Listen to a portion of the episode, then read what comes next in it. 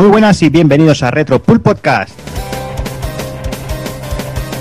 Trigésimo programa, un programa muy especial, sobre todo aquí para un servidor. La verdad es que, que casi siempre elegimos pues, juegos que, que, nos han marcado en su momento, pero bueno, quizás este para mí personalmente y seguramente para Evil también es de los que de los que bueno que, que, que tienen un rinconcito muy muy recordado en el corazón. Pero bueno, vamos a ir saludando a la gente. Empiezo con el amigo Evil. Muy buenas. Hola, muy buenas. ¿Qué tal? Mm, Bueno, bien, que mañana tengo que currar y levantarme a las 6 de la mañana y bueno, aquí dando un poco de pena porque voy a morir, pero bueno, moriremos nada. con gusto hablando sobre un juegaco de esos que como tú bien dices, de esos que marcan, de esos que marcan. Y luego, luego nos quedará pendiente la cuarta parte de esta saga que tenemos que hacerla sí o sí. Tremendo, sí, sí. Pasa que tampoco vamos a abusar mucho de, de la saga porque Dejaremos un añito, un tiempo prudencial, ¿no? Para, para hacerlo, pero hay muchísimas ganas de hacer ese. Final nos llamaremos Retropulpo Mega Man o algo así. Claro, Hombre, pues ser. un año no hace daño, coño. Pero, Evi, con, con lo viejo que eres, si pasa un año, yo, yo no sé estará vivo ya tú. ¿eh? Claro que sí, que yo la gran puta. Yo, yo prometo violar tu cadáver si mueres hoy. Sí, sí, a, ti, a ti sí- a ti sí que te voy a violar yo. He empezado muy fuerte. Muy buenas, eh, Kafka. ¿Qué tal? Muy buenas, tío, muy contento aquí con vosotros nenazas otra vez, que yo os echaba de menos, maricones. Ay, gracias por invitarme, ¿eh? Eh, Hombre, claro, ya sabes que cuando quieras, Doki te deja que vengas. Por supuesto. Y más hoy con el trancazo que tiene, doy fe. Yo sabes que trancato siempre tengo. Hasta la rodilla. Le estás ¿Todo bien, ¿todo bien Kafka? Muy bien, tío, muy bien, muy contento. Y Aquí ya sí recupero el, el ritmo de vida normal, entre comillas, con los que no se alcohol y ya puedo empezar a escribir un poquillo para la web y participar más con vosotros. Y volver a mandaros fotos de mis pezones y cosas. Claro, es- estás todo el puto día jugando al Minecraft, pues claro, es que no. Madre mía. Ay, voy a callar porque Sí, mejor, al, mejor. al Minecraft ya le le anuar ese de los huevos. Madre mía, no sé cuál es peor, ¿eh? no sé cuál, a cuál me, me engancharía la condena, ¿sabes? Eh, como dices eso, mierda es, ¿sabes? O sea que. Sí, sí, está claro. Pero bueno, saludamos también a amigo Doki, muy buenas. ¡Hey! ¿Cómo estamos? Pues aquí, pues con un trancazo y con la voz hecha, hecha trizas, pero bueno, aún así, muy ilusionado con este programa porque desde que comentamos que íbamos a hacerlo ha sido, ha sido una pasada volver a, a rejugarlo otra vez más a, a Mega Man X porque para mí el personaje es muy importante porque realmente con Mega Man fue como entré en el mundo de las consolas. Porque Doki, es- Doki, dime. perdona, en este mundo hay dos clases de hombres, los que llaman Rockman X y los que llaman Mega Man X. Tú, Ahí quién eres? Tú veo que eres de, de los segundos. Tú veo que eres de los de Kafka. Yo lo llamo de las dos maneras. Vamos, Yo ya, sé- ya estamos. tío, No, me to- no empecéis a, to- a tocarme ya los huevos, tío. Mega Man es Mega Man y Mega Man va a ser Mega Man toda la puta vida, tío. Claro, oye, porque Japón es una isla y hay cuatro gatos y cuatro gatos lo llaman Roman X. España es una nación emergente y aquí se le llama Mega Man y es para España, tío. Vale España, coño. Pues bueno, como, como iba comentando antes de que me interrumpan estos dos cabestros, pues nada, que para mí, eh, para mí es muy especial porque que realmente yo pasé de mi microordenador a las consolas con la NES y con el primer Mega Man, ¿sabes? O sea que fue como un poquito donde empezó todo empezó todo y, me dejó ma- maravillado ese juego, tanto el primero y luego salté directamente al tercero. El segundo llegó mucho después, no sé por qué salté de esa manera del primero al tercero. Pero bueno, luego ya con la Super Nintendo el, el X me pareció y me pareció increíble. Y a día de hoy me sigue sorprendiendo a nivel de un montón de cosas que comentaremos más, al- más adelante en el análisis, como a nivel de animaciones y un montón de cosas que me sigue sorprendiendo el juego porque me parece fantástico. Pero la a, la versión, a la versión de Spectrum no has jugado, ¿o ¿no? No, no jugué, pero hay una versión de Mega Man de Spectrum, ¿eh? aunque no lo creas, sí la hay. Y será verdad. Sí, pero es más, es más pirata y guarrilla que otra cosa, pero bueno. Menudo resto, macho. Menudo Si es, resto. pirata, si es pirata y guarrilla, entonces me va a gustar. En fin, y acabamos saludando al amigo Taco Kun, que no lo dejamos. Muy buenas, Taco Kun. Pues muy buenas, nada, aquí indignado y asqueado perdido, porque se supone aquí el que suelta los tacos a diestro y siniestro soy yo y estos dos energúmenos me, me han jodido ya todos los cartuchos en un momento. Es que ya, No, pero ya, tú eres, ni, eh, ya eh, ni, ni aunque me vaya a un chiquipar con José Bretón voy a, voy a conseguir hacer nada hoy. Pero tú eres, tú, eres, tú eres mucho más contundente, coño. Nosotros Claro. somos aficionados, somos aprendices, tío. Así Claro. que bueno, nada, pues hablaremos de Mega Man X y Ahí está, di que sí. voy a echar la nochecita.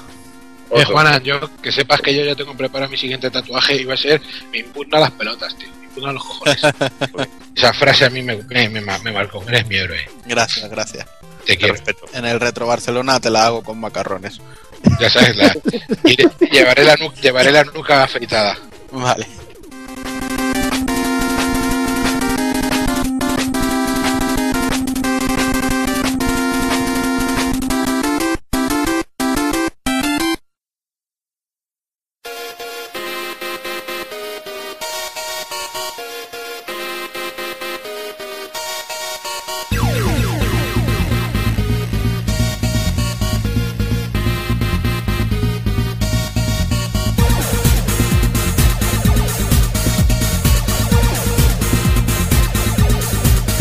Y para el trigésimo programa, como nos gusta llamar a nosotros, el 6 relojes, empezaremos haciendo el indie con los amigos de Retromaniac. Analizaremos ese gran Rockman X. Pasaremos a la alternativa. Y remataremos con el ending.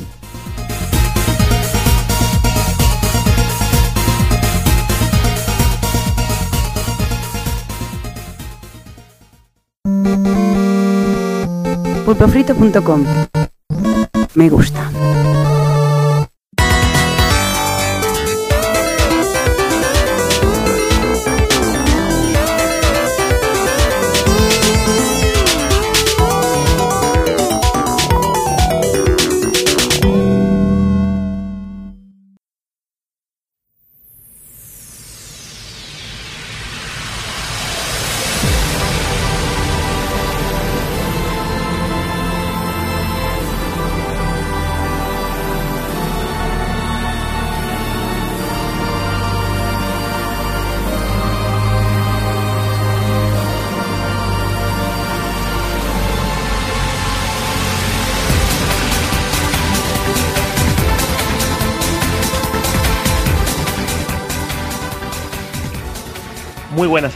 Estamos aquí otro mes más y dejamos un poquito atrás el verano con esos especiales que, hemos tenido y empezamos a recuperar un poquito el, formato tradicional de- del programa.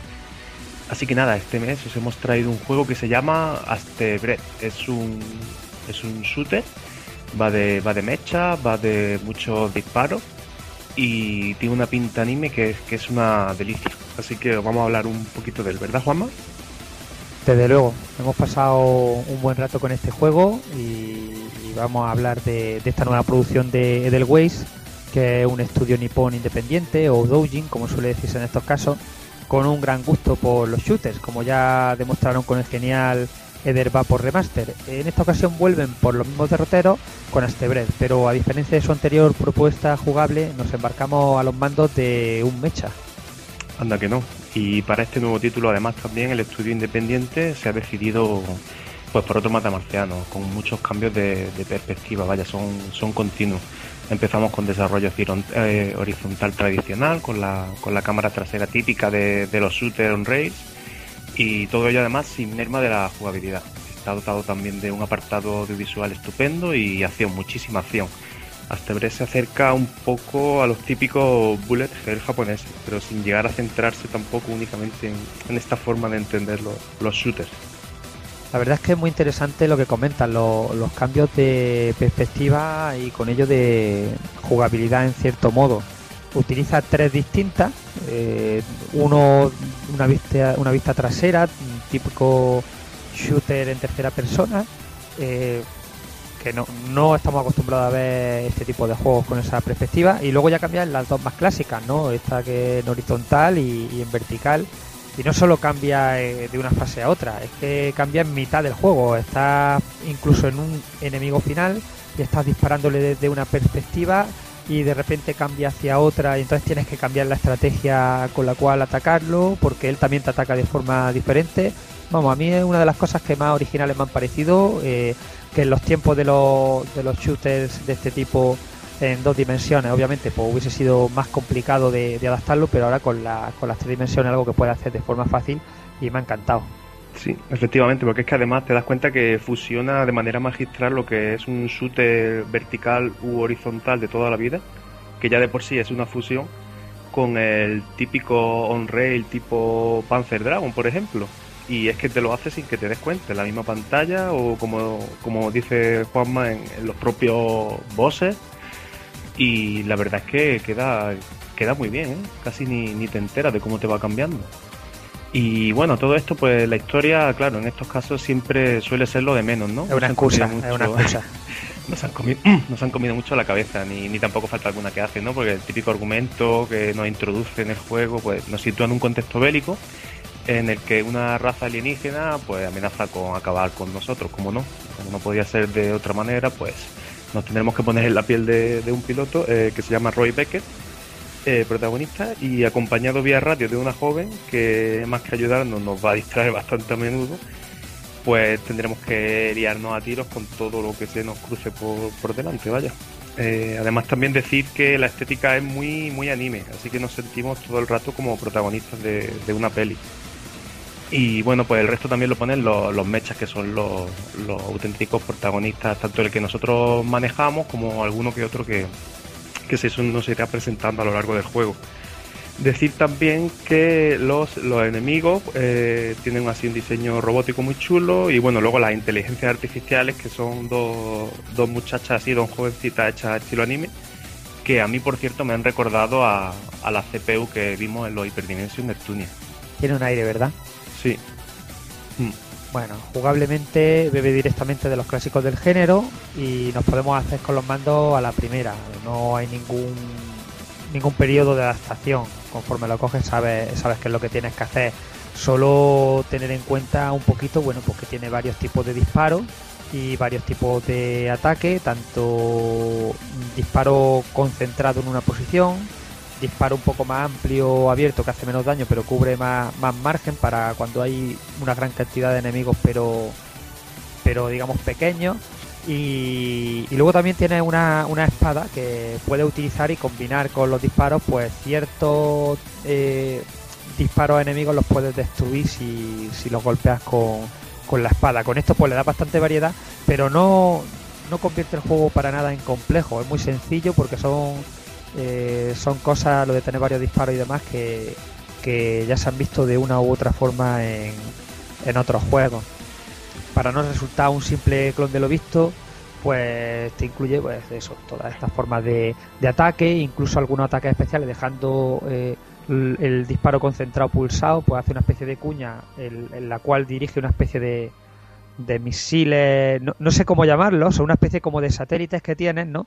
Que, que son los que disparan, pero si tú los lanzas, pues ellos atacan esos objetivos que tú has marcado y tú te quedas con un disparo más simple. Es decir, si tienes, por ejemplo, 10 misiles, mm, 10 misiles, perdón, 10 satélites y los lanzas contra, contra varios objetivos, tú en ese y lanzas los 10 o lanzas 5, pues tú te quedas solo con, con 5 disparos para ti, mientras los otros están atacando de forma independiente. Si utilizas el disparo amplio en vez del concentrado, pulsado, lo que hace en vez de una especie de, cuña direccional es un círculo alrededor tuya y así es como marca los objetivos. Y bueno, también tiene otro otro botón, ¿no? Que está independiente, que lo que hace es que, que hace una especie de te lanzas con la espada una especie de ataque cuerpo a cuerpo fuerte contra, contra los enemigos. Es decir, tiene su variedad, pero ya digo, no es para nada complejo. Una vez que has probado cada botón lo que hace, ya te, te sale prácticamente instintivo. Sí, es mucho más fácil de, de hacerlo que de explicarlo. Vaya, luego cuando estás metido en, en faena, vaya, es muy sencillito. Luego el apartado técnico, el juego sorprende sobre todo por el despliegue de, de efectos y luces, que no nos deja ni un respiro. Tras la apariencia que por otro lado es de lo más común en, el género, pues nos encontramos con un diseño de personaje francamente logrado, de estilo anime, como hemos comentado. Y que en conjunción con los gráficos 3D de los mechas y de todos los enemigos mecánicos que nos asaltan, pues le da un punto muy, muy interesante. Recuerda también a producciones tan sonadas pues como Evangelion o Zone of the Enders. Además la historia pues también se nos va contando en secuencias que son como semiestáticas, eh, muy bien hechas por cierto, todo se ha dicho, y están planteadas con, con gran acierto y lo acercan aún más también a esta sensación de estar jugando a, a un anime de mechas. Como bien comenta, artísticamente está muy logrado, el diseño está muy logrado.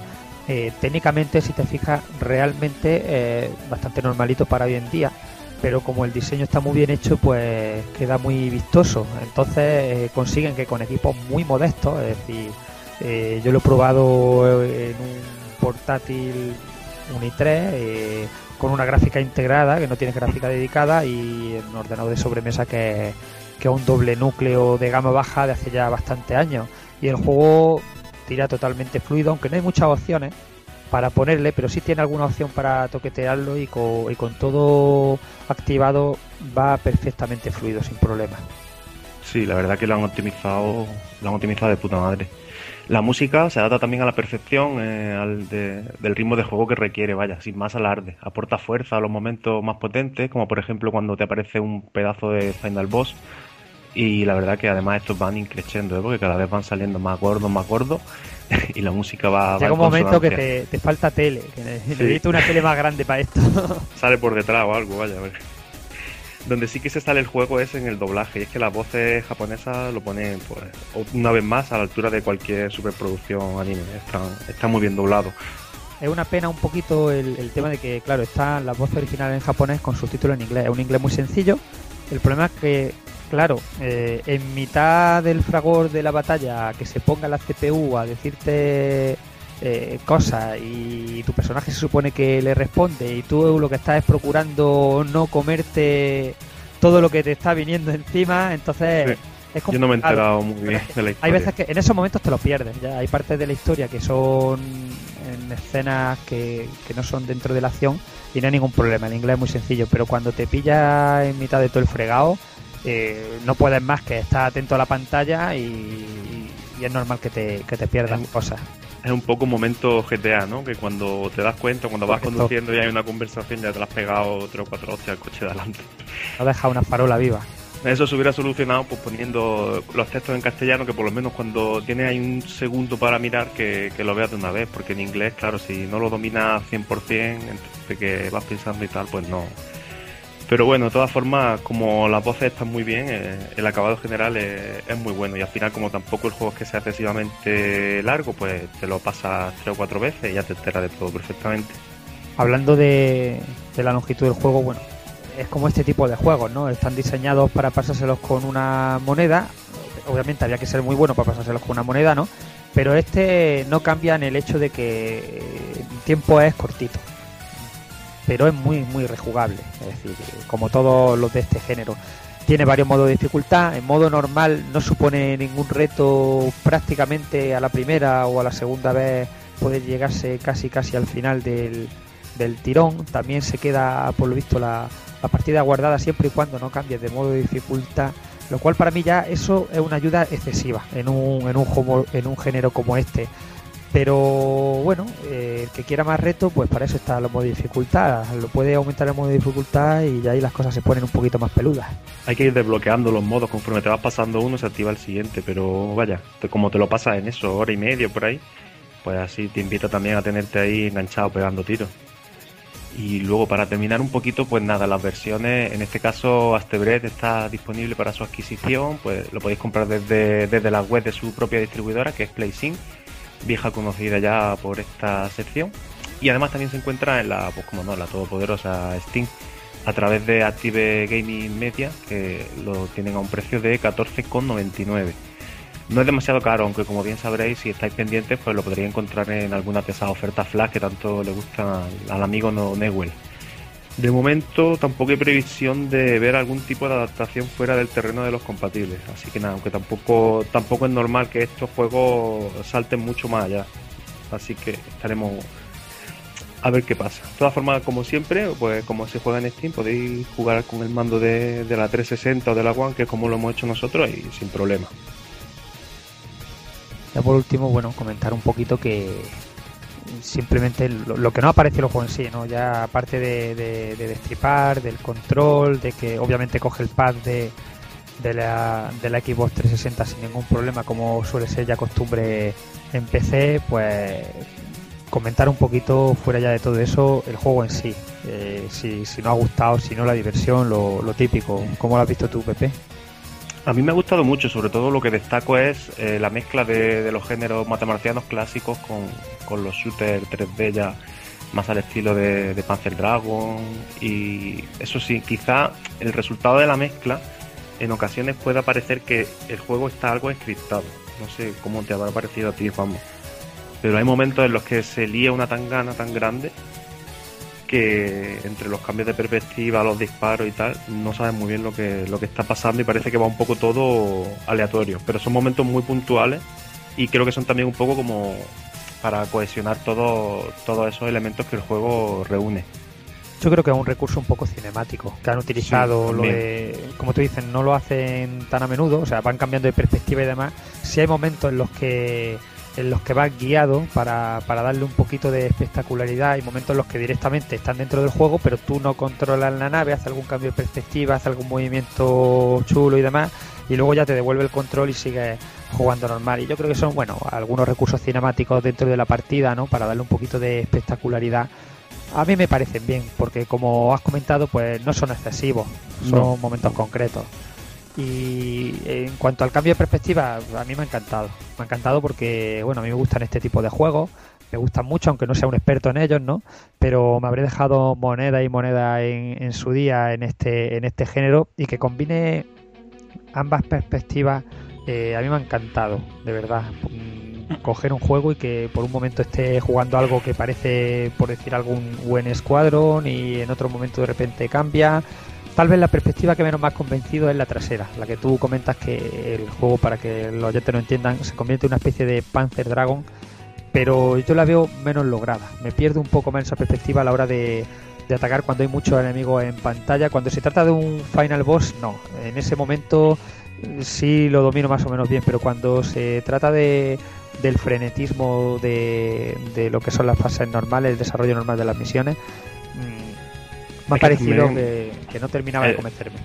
Es lo más complicado también del juego, ¿no? Porque sí hemos visto hace muchos años shooter que te mezclen los conceptos así, pero en diferentes niveles, ¿no? Por ejemplo, el Axelai de, de Super NES tenía sus propias pantallas, cada una diferenciada, pero aquí como está todo en el mismo nivel, pues se las tienen que apañar ahí como, como pueden. También me ha vaya. gustado que no solo le dan variedad con el tema de la perspectiva o, o el control, sino que algunas misiones se salen de. No es que se salgan de lo habitual, ¿no? Pero se salen de la tónica que parece que el juego va a llevar al principio, ¿no? Pues hay naves que te disparan y de repente te encuentras una misión con un, e- con un escenario de fondo, un, un planeta rojizo que, que me encantó. Los fondos son, son muy, muy bonitos, la verdad y te encuentras que, que de repente apenas hay naves y lo que te encuentras son mechas que te atacan por delante, por detrás, te tienes que buscar la forma de, atacarles, son mucho más duros obviamente que las naves normales y añade también variedad. El tema, como digo, de los enemigos también, que vaya cambiando desde la perspectiva en el propio Final Boss, a mí es una cosa que me ha encantado, porque no es lo mismo tenerlo con, con una vista que con otra. La forma en la cual él te ataca, en la cual tú tienes que, que responder a esos ataques, también varía. Y ya digo, un juego que me ha parecido muy, muy divertido. Eh, tal vez en modo normal algo asequible, es decir, los expertos deberían desbloquear el modo eh, difícil para, para poder tener un poquito de, de reto.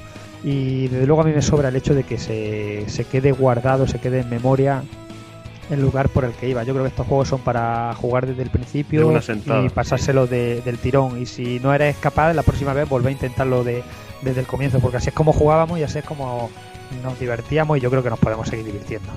Efectivamente. Así que nada, a poco que nos guste el tema de los shooters, los mechas, el anime y demás, eh, probarlo porque está, está pero que muy bien.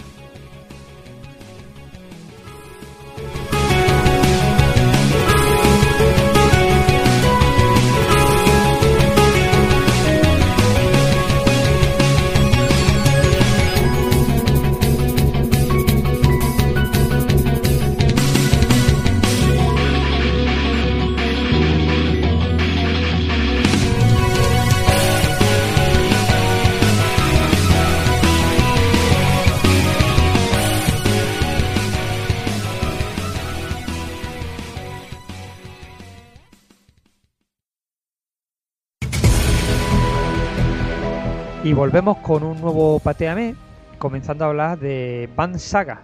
Eh, Roger Hikes y Hailmon Ankrum son un dúo de entusiastas de los videojuegos retro que están convencidos que se les puede dar un pequeño punto para modernizarlos. Es el caso de Band Saga, un proyecto en apariencia sencillo, pero que guarda más de una sorpresa en su interior a poco que investigamos. Según sus creadores, el juego es un título de acción y roguelike moderno, donde todos los niveles, enemigos e ítems se generan gracias a la música que suena. Suena bien, ¿verdad? Y nunca mejor dicho. Lo cierto es que la premisa es buena, pero como siempre ocurre con estos proyectos, la mecánica y la jugabilidad deben prevalecer ante los experimentos para entretener al jugador y proporcionarle al menos un reto. El caso es que la banda sonora que nos acompañará en el juego se genera en tiempo real y está inspirada en los sonidos FM de sistemas como Mega Drive o muchas placas arcades de los 90. A medida que avancemos podremos desbloquear nuevos instrumentos que se van uniendo a la música y además podremos incluso manipular los sonidos para averiguar cómo interactúan con el desarrollo de la aventura. Habrá que ver cómo queda al final esto en el juego. Habrá también preparadas un buen puñado de opciones como compartir nuestras propias canciones, multijugador cooperativo, etcétera. Van Saga, que es como se llama el juego, tiene prevista su salida para ordenadores y si, como siempre, alcanza alguna de las metas superiores, pues puede que también lo veamos por PS Vita, PS4 e incluso Nintendo 3DS. La cantidad mínima para conseguir una copia libre de DRM son 10 dólares y a partir de ahí vamos subiendo por diversos escalones, pudiendo diseñar enemigos e incluso un jefe final para el juego hasta que llegamos a la aportación máxima, que son 1000 dólares y que nos permite aparecer en el juego en la escena animada. A mí la verdad es que me parece un proyecto muy curioso, que puede quedar muy bien, pero como digo siempre, cuidado que a veces con los experimentos acabamos haciendo juegos eh, muy originales, pero que lo importante es divertirse. Sí, habrá que ver cómo llevan esta, esta propuesta en principio original a la práctica y que sea divertida. Y vamos con el segundo juego que se llama Mystic Search. Eh, y la verdad que es bastante interesante. Cuando creíamos haberlo visto todo en Kickstarter, llega este nuevo trabajo que abre una nueva línea en esto de los juegos retro creados en la actualidad. El caso es que Mystic Search es un título en principio para NES que acaba de comenzar su andadura en Kickstarter y que esconde algo más que un simple juego nuevo para NES bajo su premisa aventurera. El juego es el sueño casi hecho realidad de muchos de nosotros. Y es que eh, Joe Granato, el creador, descubrió hace poco en casa de sus padres una caja con antiguos diseños y dibujos de lo que podría ser un juego realizados cuando tenía 7 años. Con la experiencia obtenida hasta la actualidad y el resurgir por el retro, eh, Granato y su equipo prometen ahora un nuevo juego para la 8 bits de Nintendo, completo, desafiante y divertido, como las mejores aventuras del momento. Y todo ello embutido en un bonito cartucho de plástico a la vieja usanza. Vamos, se me escapa la lagrimilla. Pero es que además, dentro del cartucho irá incluida una memoria flash con otra versión del juego estéticamente de apariencia más actual y destinada a Windows o Mac, y que, ojo, podrá interaccionar el uno con el otro. Lo que suceda en una parte de la historia podría tener repercusiones en la otra. Además, Granato también pretende confeccionar un documental con todo el proceso de creación del videojuego, que contará con tipos tan interesantes como Brian Provinciano, que si no suena es de Retro City Rampage, Seaback, sí, pues sí, Battle Kit o Tommy Tallaric de los conciertos Video Games Live. También tiene intención de poner a disposición de los interesados unos tutoriales sobre diseño y programación para el sistema del Seal of Quality. La cifra financiar mínima no es muy alta, 36.000 dólares, y según parece la mayoría irá destinada a cubrir gastos. Casi como de costumbre, la copia, la copia digital se sitúa en los típicos 10 dólares, pero claro, en este caso nosotros lo que queremos es el cartuchito de NES. Pues el cartucho, ¿verdad que sí, Pepe? sí, pero prepárate. Lo que pasa es que está la cosa... no Nos tendremos que desembolsar 250 dólares de la, la toma palo. Everdrive. ya, oh, vaya tela. También tiene alguna que otra recompensa interesante, como la posibilidad de recibir una copia física del documental en formato VHS. Fíjate tú qué cosa. Ya ves, la aportación más elevada nos permite diseñar un juego que el propio estudio se encargaría de pasar a un cartucho de NES. Pero claro, habrá que preparar nada más y nada menos que 10.000 dólares. Casi nada, vaya. hombre, se ve un proyecto muy interesante, pero quizás si hubieran podido arremeter con el tema del precio para dejarlo algo más asequible, lo tenemos, factible. Tenemos antecedentes, por ejemplo, el, el Pier Solar ¿no? de Mega Drive, que si no juego cartucho, pues bueno, no sé si me costó unos 55 euros puesto en casa, con envío, con aduana y además la versión que venía con, con la combinación de cartucho, CD para el Mega CD y banda sonora. Entonces, claro, 250 euros porque venga cartucho me parece me parece carete. Yo creo que al oh. final mucha gente lo que hará será eh, pillar la versión digital, traer, coger la ROM, porque claro, si es un juego en ROM de NES con un emulador, pues coger la ROM de la parte de NES y utilizar algún cartucho flash y te sale más barato que, que esos 250 dólares. Demasiado caro. Mira también nuestros amigos de 1985 alternativo, cómo se las buscan para cuando tienen que pillar cartuchos. O bien compran lo que es el cartucho suelto o reutilizan unidades antiguas o tal, pero no sé, yo 250 dólares lo veo desorbitado. Has puesto un ejemplo buenísimo, los chicos de 1985 alternativo y fase bonus que los tenemos más cerquita y, y nos sacan juegos por un precio muy comedido y en cartucho. Entonces, bueno, yo creo que, que ahí se han querido pasar un poco con el tema de la nostalgia. No sé si venderán muchas copias de, de ese tipo, pero pero no sé. Yo, creo bueno. que está la cosa malita pa- para tanto. Sí, aún así, bueno, parecía digno de destacar por aquí este Mystic Search.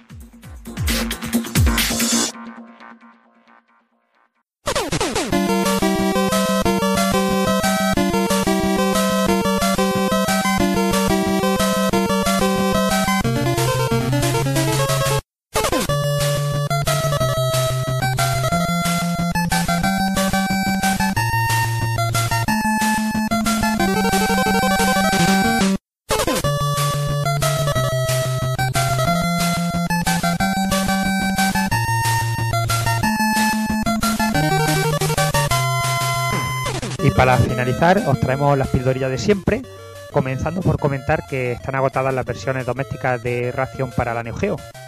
Pues sí que han durado poco estas versiones ¿sabes? de, de Ration, el nuevo juego del Neo Geo Dev Team para las consolas Neo Geo. Y eso que su precio es de 500 eurazos de Ah, Lala, ¿eh? espérate con lo suelto a ver si llevo. la calderilla. El caso es que las unidades disponibles para la consola se han agotado en apenas una semana, tanto la versión japonesa como la occidental, ambas con carátulas diferentes y la friolera de 1560 megabits, nada menos. Parece que la versión eh, MVS sí que está aún disponible en la web oficial a eh, más baratita, 400 Baratita. euros solamente. Oferta. Oferta. Además todavía no está anunciada, pero esperamos una versión más asequible para Dreamcast, tal como ocurrió con los títulos anteriores. Que esa Esta ya será- supongo que será algo que mi bolsillo sí se pueda permitir. 60, 70, una cosa así. El juego contará con 6 niveles, con sus respectivos jefes finales y sus jefes, como no. Eh, dos modos de dificultad muy diferentes y una mecánica de puntuaciones basada en la recolección de una especie de cubos de color dorado y el uso de un disparo especial. Enjoy App llevará las peleas guerreras de Rock Zombie hasta Wii. Pues sí, es que ha anunciado que publicará este juego Rock Zombie para la consola de Nintendo. El juego creado por Quaternion Studio y que ya vio la luz en Steam y Desura. Este título nos propone un beat'em up de peleas callejeras a la vieja usanza. Sin embargo, en esta ocasión la, la premisa de la historia del juego es algo diferente. Y es que una horda de zombies no tienen otra cosa que invadir el escenario en pleno concierto de rock de, de una banda formada por unas chicas de armas, de armas tomar las cosas no pueden quedar así, así que nos encarnaremos en una de ellas y nos recorreremos 20 nivelazos repletos de acción y enemigos a los que destruir. Además podremos recoger un buen puñado de armas, utilizar distintas vestimentas y obtener algunos extras desbloqueables como arte conceptual y otro material que se activará en el denominado Zombie Museum. El juego aún no tiene fecha para su versión consolera, pero podéis echarle un vistazo en mayor profundidad en su página web para la edición original en PC. Y tenemos también nuevo tráiler de Slime, acción gore y plataformas con sabor añejo. Conocido... Conocido anteriormente como de Seven Tower, te he pisado Pepe, perdóneme usted. Sí, no, no, es que me, me- me había lanzado por eso, porque me había lanzado, iba, iba ya, iba ya pillado. ¿Te ha gustado este? Bueno, parece que los chicos de Wolfbrew Games se les han cruzado un poco los cables y han rebautizado a su criatura como Slane, al tiempo que han publicado un nuevo tráiler con imágenes con movimiento del juego. El título pretende ser una mezcla de acción, plataformas y combates con algunos toques de, de puzzle, apelando a los viejos clásicos de toda la vida. El diseño, aspecto gráfico, puede recordar a los títulos de 16-32 bits y aunque aún queda bastante trabajo por hacer, al menos el planteamiento sí que parece prometer ya. El lanzamiento pues está previsto para primavera de 2015 y en principio solo en el terreno de los compatibles. Todavía queda un buen, un buen trecho, la verdad. Bueno, continuamos con el poder magnético de Teslagrad, que sacude los circuitos de Wii U por fin. Y ya es que está disponible ya, por fin. No sé, al final se ha adelantado este a Knight en Wii U aquí en Occidente. seguimos a la espera, pero bueno, el caso es que esta esperada versión consolera de Tesla Grad, el estupendo juego de puzzle, plataforma, acción y exploración, ya está disponible, desarrollado por Rain Games y ya pues viene de haber hecho las delicias a los usuarios de ordenadores. Tesla Grad llega hasta la consola de Nintendo con nuevos controles y la estupenda posibilidad de jugar directamente en el mando sin necesidad de encender la televisión. Algo que por aquí nos va a venir muy bien dentro de poco, vaya. Bueno, yo tengo varias teles para cuando tenga ya a la, niña ahí boicoteándome los dibujos animados, ya me buscaré yo la vida por mi casa. En fin, la historia de Tesla Grad nos pone la piel de un niño que se ve envuelto en una extraña conspiración en un país que nos puede recordar a la Rusia soviética. Ya desde el inicio, eh, en una evocadora introducción a caballo entre la narración y la interactividad, tendremos que escapar por los tejados de la ciudad mientras nos persigue una especie de soldados con el único objetivo de atraparnos. A partir del momento en que nos adentremos en una enigmática torre y empecemos a adquirir poderes especiales basados en el electromagnetismo, todo cambiará. Y tendremos que combinar cerebro y fuerza para superar los obstáculos que se nos pongan por delante, acabar con enemigos y bosses finales y resolver algunos puzzles muy interesantes. Bueno, y vamos ya terminando con la última. Isotop y Goat Store preparan Slave, un nuevo FPS para Dreamcast. La 128 bits de Sega se niega a morir y nosotros que nos alegramos. Y gran parte de esto lo tienen los desarrollos homebrew eh, eh, independientes. La gran comunidad de fans y el resto de entusiastas que siguen disfrutando de la blanquita como si fuera el primer día de su lanzamiento eh, siguen comprando este tipo de juegos y mientras lo sigan comprando habrá gente que lo siga sacando y, ya digo, y, ahí estaremos nosotros también, ¿verdad? Eso está estupendo. Vamos, ahora los chicos de Isotope y Go Store Publishing se han decidido a celebrar el, 15 aniversario de la consola, le iba a meter 10 años más y por toda la cara, como mandan los cánones. Y anunciaron hace unos días el, desarrollo de, Slaves, eh, un juego de disparo en primera persona, eh, tipo Doom o Robotron 2048, una mezcla que han hecho ahí eh, los, autores y la verdad es que pinta bastante curiosa. Y el juego fue creado originalmente por Jay Townsend e incluye 100 escenarios, ojo, repletos de acción y disparo acompañados de una banda sonora contundente. Atención porque Goat Store ha anunciado que solo se producirán 484 copias. 400 serán denominadas edición limitada y las otras 84 restantes edición limitada limitada. Limitadísimo. Claro guiño a cómo está últimamente la industria del videojuego actual y la manía esta de crear ediciones limitadas que en realidad son ediciones normales y tal. sí, porque es curioso, ¿no? Porque hay ediciones limitadas que dices, bueno, ¿y esto qué tiene de limitada? Y luego hay ediciones, claro, y luego hay otras como vea los de CD Projekt sacando la, versión esta de The Witcher 3 normal y la normal, viene con su banda sonora, su mapa, sus cosas que dices, bueno, eh, entonces, ¿qué es una edición limitada? En fin, hay mucho cachondeo con el tema. Pues sí. El caso es que los precios son bastante competitivos y el primer tráiler mostrado presenta un juego bastante estilizado, repleto de luces de neón y bastante original. El lanzamiento, eso sí, nos espera para antes de abril del año que viene, así que seguro que os seguiremos hablando por aquí de, este proyecto. Seguro. Y bueno, hasta aquí llegamos con el programa de hoy. Nos veremos de nuevo el mes que viene, que tenemos ya preparado y elegido el juego y la verdad es que es una cosita que le tengo muchas ganas pues sí, ya, ya descubriréis qué es. Os dejamos con Mega Man X, no sin antes pediros un poco de perdón por, nuestros gallos. Si habéis notado la borrara en este mes, que es que estamos ya con la garganta, estos fríos invernales que se han metido aquí de golpe nos han dejado la garganta ya un poco lista de papeles, ¿verdad? Bueno, yo es todo el año, una vez que empieza el curso escolar y empieza la época de los gritos, todos los, todos los viernes a hablar poco porque está la cosa jodida. Así que nada, disfrutar del programa que nos tienen preparado los pulpos que promete cosa mala. Hasta el mes que viene. Adiós, adiós.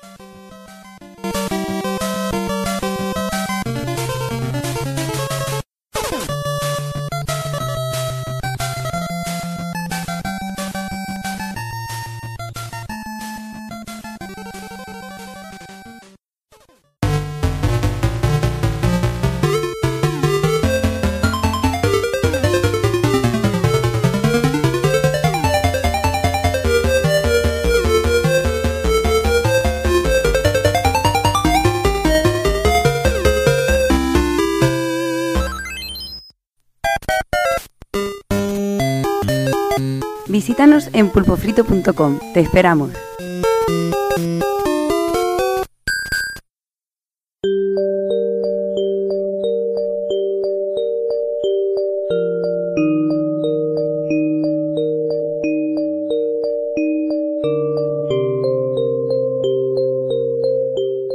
X yace medio dormido en una cápsula en el taller de Dr. Light. ¡X! ¡X! ¡X! Ay, ¿quién eres? Creador, X. Ay, primo, me llamo X, ¿ese es mi nombre? Así es, es una variable que representa tu potencial sin límite. Eres un nuevo tipo de roboto capaz de pensar por sí mismo y con voz de casallera jubilada. Pasado un tiempo, Ay, primo, ¿qué le pasa, doctor? Parece cansado, la de un amarillo. X, eres como nosotros, los humanos. Por eso mismo la humanidad no podrá acertarte. No están preparados. Todavía no somos lo suficientemente maduros para aceptarlo. Tendrán miedo a tu ilimitado potencial. Tu nombre X es una pesada carga. X es desconectado y el Dr. Light sigue trabajando en su desarrollo. Un tiempo después, el Dr. Light se despide de su creación. Lo siento, X. No tuve tiempo para venderte en el mundo. Ay, el doctor Light, mira el payo cómo está de malo, que tiene un nugget. Tirado el poder de pensar, de preocuparte, de sentir y evolucionar mientras peleas. Pero es muy pronto para que tu poder sea liberado. Ay, doctor, te lo juro, usaré este poder en nombre de la justicia, por la esperanza, te lo juro por Dios, con Dios y ante Dios. Go, go, Power Rangers. Claro que lo harás. Creo en ti, X. Quiero que uses tu conciencia para pelear por la gente del futuro. Necesi- necesitarán a gente como tú para guiarlos. Ay, doctor, mi doctor. Adiós, X. Hijo mío. Eres la única y verdadera esperanza del mundo.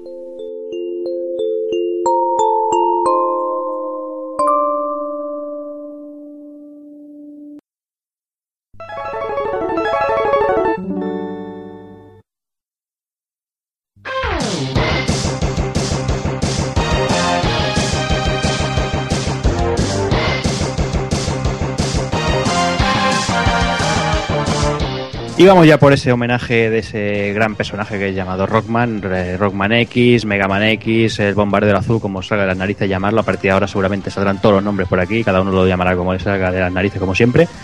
Pero bueno, básicamente empezamos comentando que bueno, el juego fue lanzado el 17 de diciembre del 93, fecha en la que se, se cumplían justamente los seis años de la salida de la primera entrega de la saga original. Y bueno, el Rockman X es la primera subsaga de la serie, en la, que, en la cual pues aprovechan para llevar al personaje pues, a un universo un poquito más adulto y todo una historia un poquito más elaborada. Y bueno, nada, van avanzando un poquito con- con los jugadores de Mega Man seguramente. Y poco más que añadir antes de empezar ya a- en el grueso del programa, pues nada, comentar que la historia está ubicada 100 años después de la saga original, así como la saga original era el 2000XX, aquí están hablando del 2100XX, para no situar el año en sí. Pues lo primero que vamos a hacer son unas pequeñas diferencias que hay entre la saga original y la saga X. Y todas estas son válidas al menos hasta este primer título de la saga X y luego ya es posible que algunas cosas se, se hayan ido mezclando. Pero bueno, lo, primero y que más salta a la vista es que en, los, en, en la saga X eh, Mega Man o Rockman hace un dash, una carga, mientras que en, en los clásicos hacía una segada. Luego está el tema de la recolección de las piezas de armadura para conseguir un power up. El que nuestro pequeño héroe pueda escalar o agarrarse de las paredes. Aquí podemos aumentar el superataque a dos niveles cargado. También podemos hacer superataque con las armas de los enemigos, que algunas son muy chulas. Y también, bueno, decir que los enemigos finales eh, siempre son animales en la, en la saga X, mientras que en la normal no suelen serlo, aunque alguno se escapó alguna vez. Eh, se incluye como novedad los subtanques de energía para ir recopilando vida, así como también los corazones de aumento de vida para que la barra sea más grande. Los enemigos aquí son Mavericks en vez de Robot Masters.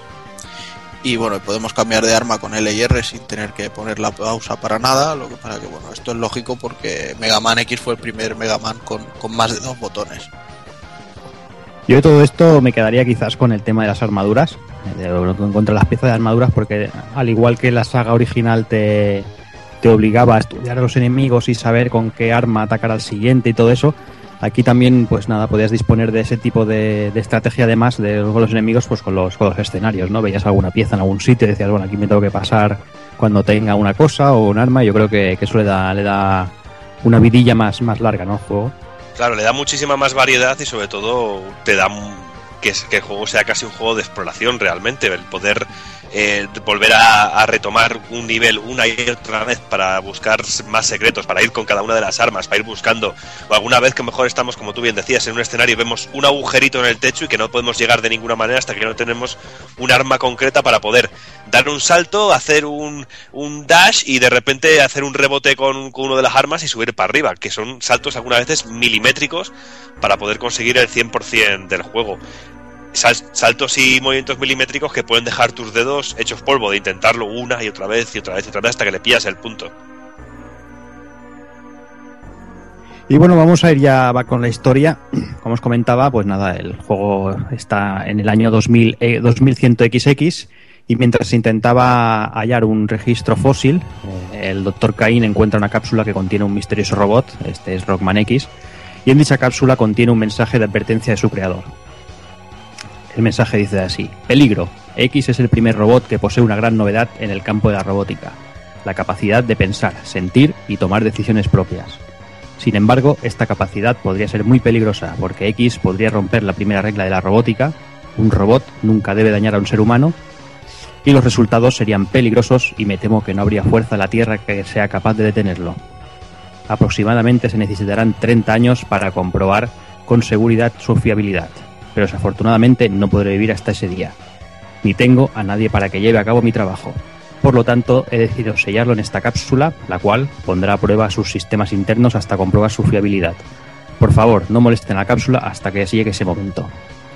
X posee implica muchos riesgos, así como grandes posibilidades, y yo solo puedo esperar lo mejor. Esta carta está firmada el 18 de septiembre de 2000 XX por el Dr. Light.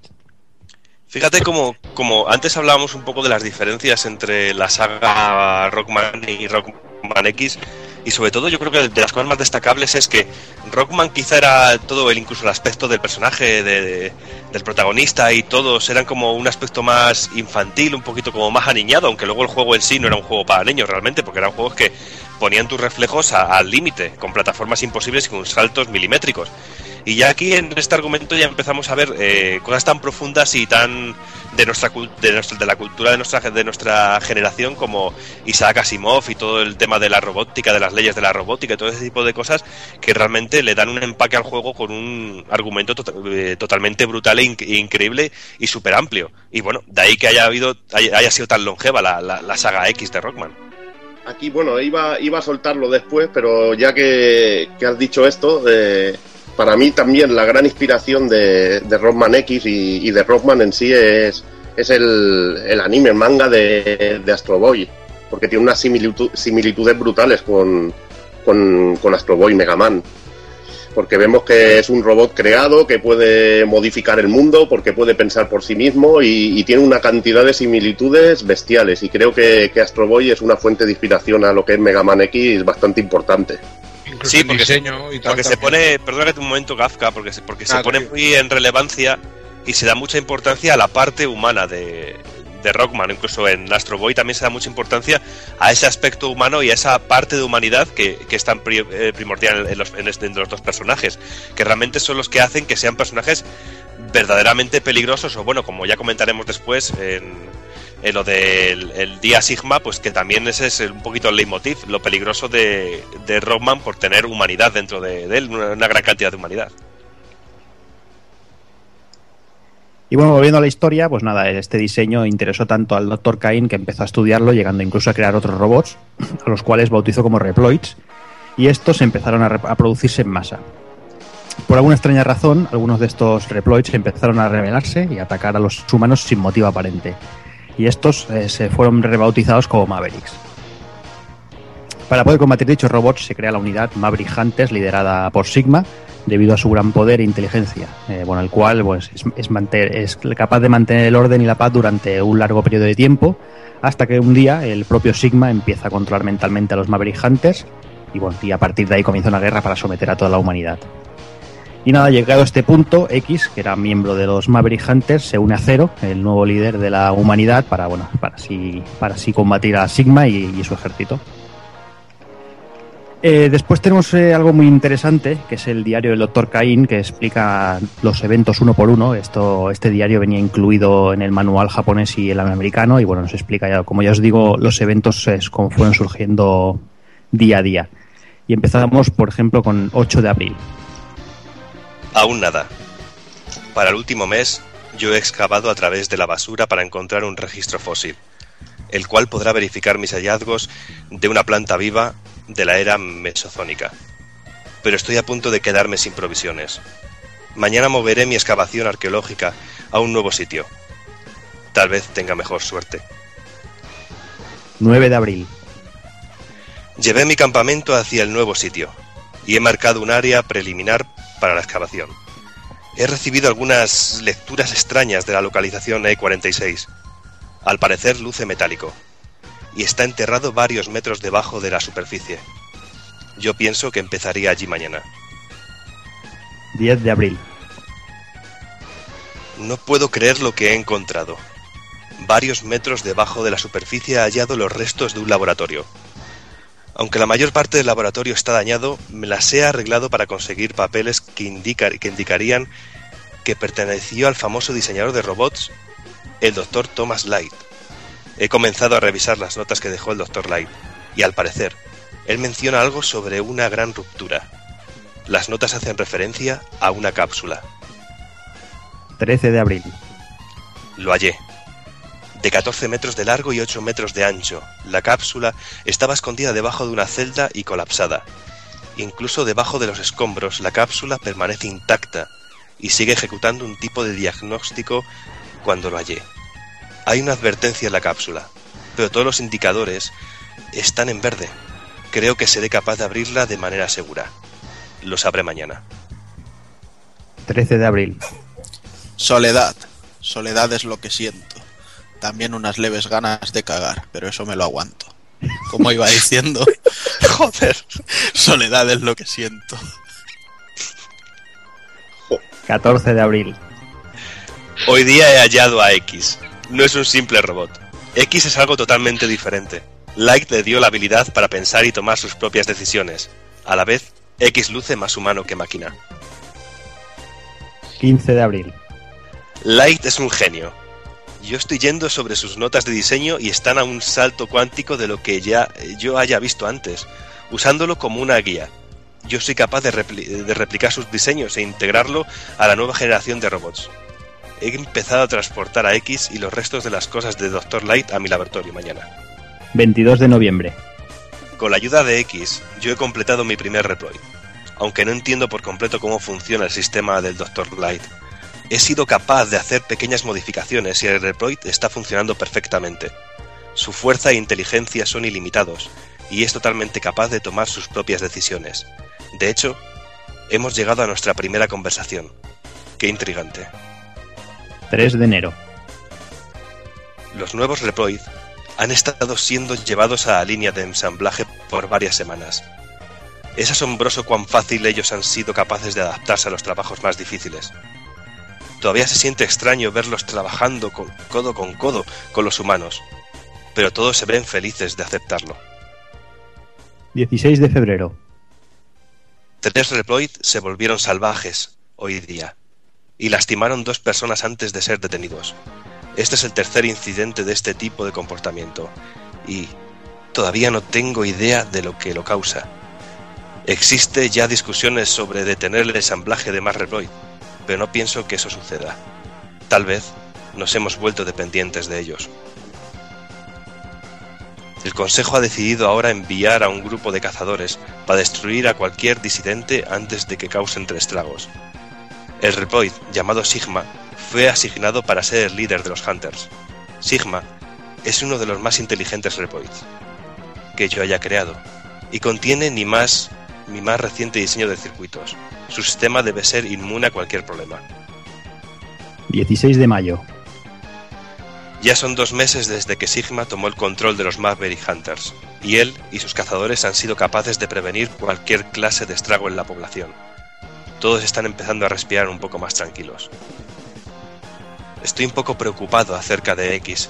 Se ve inseguro de su papel en la vida y lo que el Dr. Light haya planeado para él.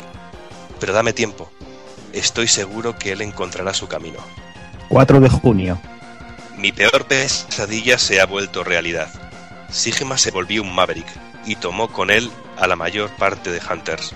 Sus motivos no son claros, pero se ve que está convencido que los humanos son inferiores y limitados en comparación a los Reploids. Por esa razón, él ha decidido que todos los humanos deben ser erradicados. La mayor parte de la población está escondiéndose e intenta huir de la ciudad. No estoy seguro de cuánto tiempo podremos resistir en contra de las fuerzas de Sigma. Me temo que construí a los Reploids demasiado bien. X ha tomado las noticias de la guerra muy personal. Él desea unirse a Zero, el nuevo líder de los Maverick Hunters, después de que Sigma se fuera. Estoy inseguro acerca de sus posibilidades, pero no puedo pararlo. Algo tengo que hacer. Como podéis ver, es muy interesante el diario del Dr. Cain, que a pesar de ser un genio, también tiene que ir al lavabo a hacer sus necesidades, como bien habéis podido escuchar. Pero bueno, vamos a explicar un poquito. vamos a explicar un poquito el significado de la palabra de la palabra Maverick, que hemos ido mencionando mucho para definirlo un poquito. Eh, decir que, el término de Maverick eh, viene refiriéndose a un Reploid que ha cometido un delito y va contra la ley. En la versión japonesa se les conoce como irregular. Eh, se puede ser un Maverick por decisión propia del propio Reploid, o en el caso de, ciertos Reploids gigantes o dedicados a trabajos de obra o así, así grandotes, con IA limitada, siendo controlados por otros o hackeados. Más adelante, incluso en, la saga, aparecerá un virus Maverick que, infectará a, ciertos Reploids. Y siguiendo con, el tema, eh, también comentar que muy interesante un OVA que, venía en el, en el juego, en el remake de PSP de, de Mega Man X, que se trata del Día de Sigma, que, bueno, recibía el nombre de. venía del juego de Irregular Hunter X en Japón y Maverick Hunter en, en Europa y, América. Y bueno, este OVA iba incluido ahí y en él veremos la traición de Sigma, cómo se revelan varios de los, de los Reploids por su propia voluntad y las razones por las que se, temen a X y, y, quieren eliminarlo. Las infinitas posibilidades que tiene X. Es un OVA la mar de interesante y que te pone bastante, bastante en, te mete bastante en la historia del juego. y tiene partes con una animación muy guapa. La parte en la que hace acto de presencia X saltando desde el avión y todo eso es muy guapa. Esa parte eh, me gustó muchísimo. Es cortito, pero está muy bien y, le da le da bastante le da pone bastante interesante la historia. Sí, es media horita y lo podéis encontrar en pues en cualquier sitio de donde se puedan ver vídeos online, eso está, está muy fácil de encontrar, incluso en YouTube. O sea que está muy, muy, muy bien. Y bueno, como comentábamos al principio, ¿no? El, paso de Rockman X al tema de profundizar un poquito la historia de, los personajes y un poquito una historia un poquito más adulta.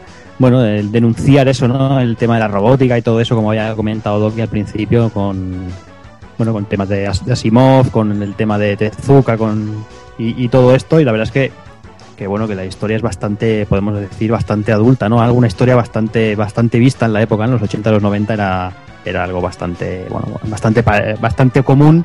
Eh, que trataba los juegos, ¿no? El tema de, la robótica y de los sentimientos humanos en los robots y todo eso, algo que, con el tiempo se ha ido, ha ido desapareciendo, pero era un tema muy, muy recurrente, yo creo, en la época.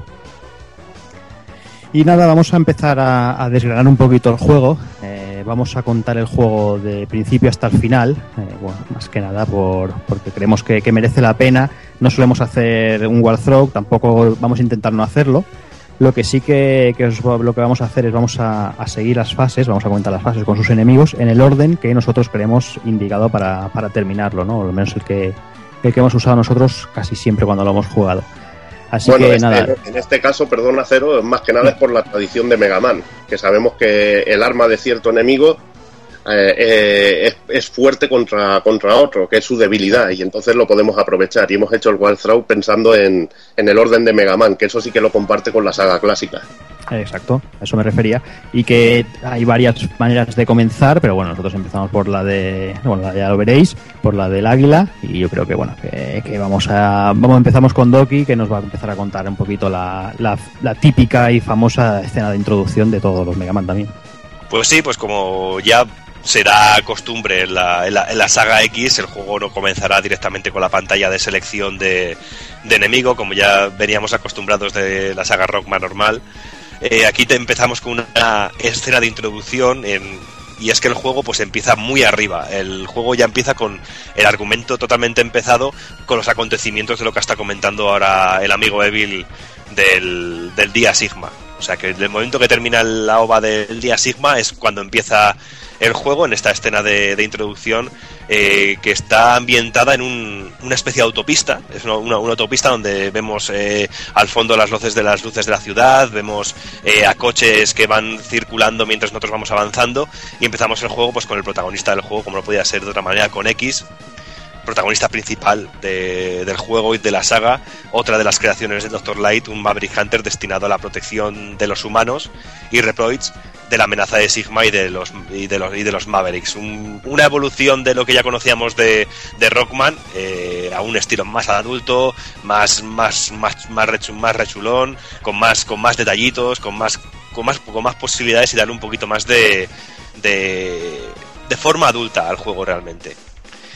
Y bueno, pues eh, en esta autopista pues nos es donde empezamos a ver un poquito los, los controles básicos del juego que nos vamos a encontrar durante toda la aventura, que donde empezamos a ver un poquito todo lo que nos comentaba antes Juan de las entre las diferencias del, de Rockman clásico a la- o a la saga X. Empezamos a ver diferentes enemigos, eh, de repente se nos eh, derrumbará alguna plataforma que nos obligará a ir arrastrándonos, ir escalando por las paredes para poder ir haciéndonos un poquito idea de cómo funciona el juego y de cuáles son las las, las nuevas eh, habilidades de, de nuestro protagonista. Y bueno, tras enfrentarnos a todo tipo de enemigos que nos va a aparecer al principio, aparecerá el Death Runner, eh, que es la nave de batalla de los Maverick Hunters, una aeronave comandada por Storingel, el pajarraco, eh, y que tras, una, que tras la rebelión de Sigma se convierte en la fortaleza principal de los Maverick. Una, una aeronave enorme que no nos deja de lanzar al principio eh, coches, una especie de, de coches que van con, con un robot de, de co- de copiloto.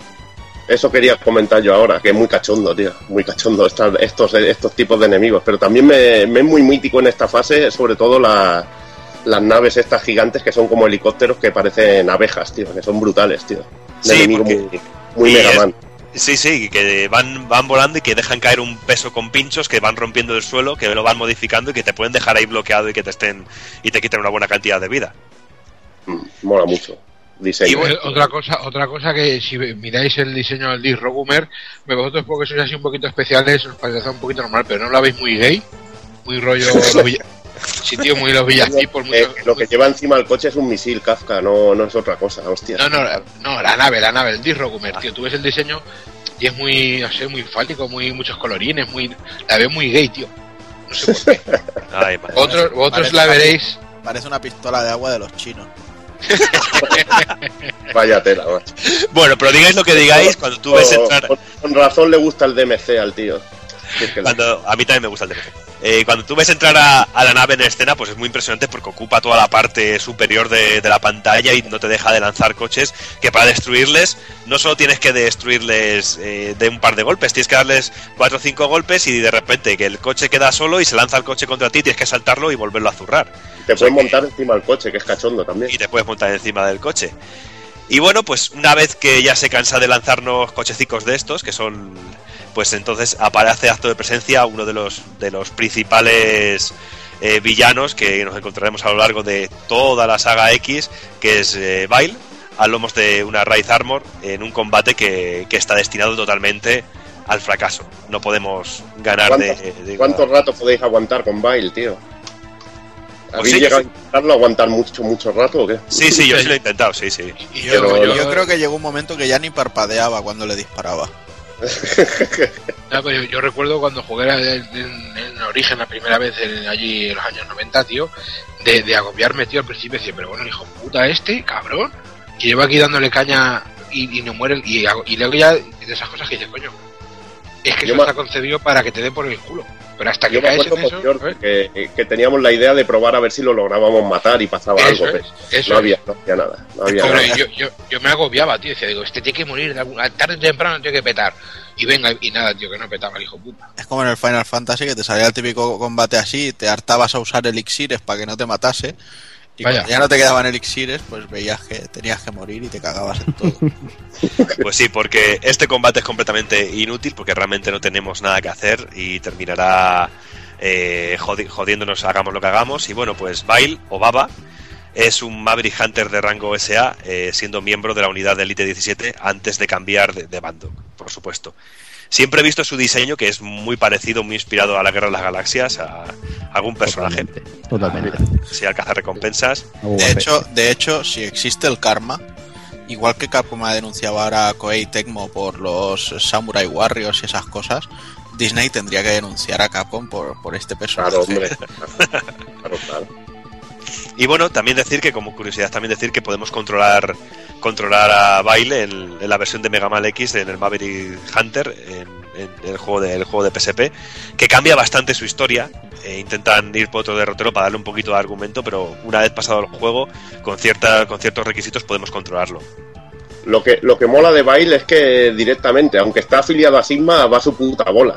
Y eso Sí. me gusta. Es un personaje que no es que sea maligno, sino que, que va por su propio interés y que le gusta sobre todo luchar. Que le gusta la guerra y los conflictos y, y eso, y tipo de personaje que mola mucho. Y yo Y que bueno, si le pones dos sí. cuernos, tío, perdona, que, eh, si le pones dos cuernos, tío, me recuerda mucho al, al protagonista de Shovel Knight, tío.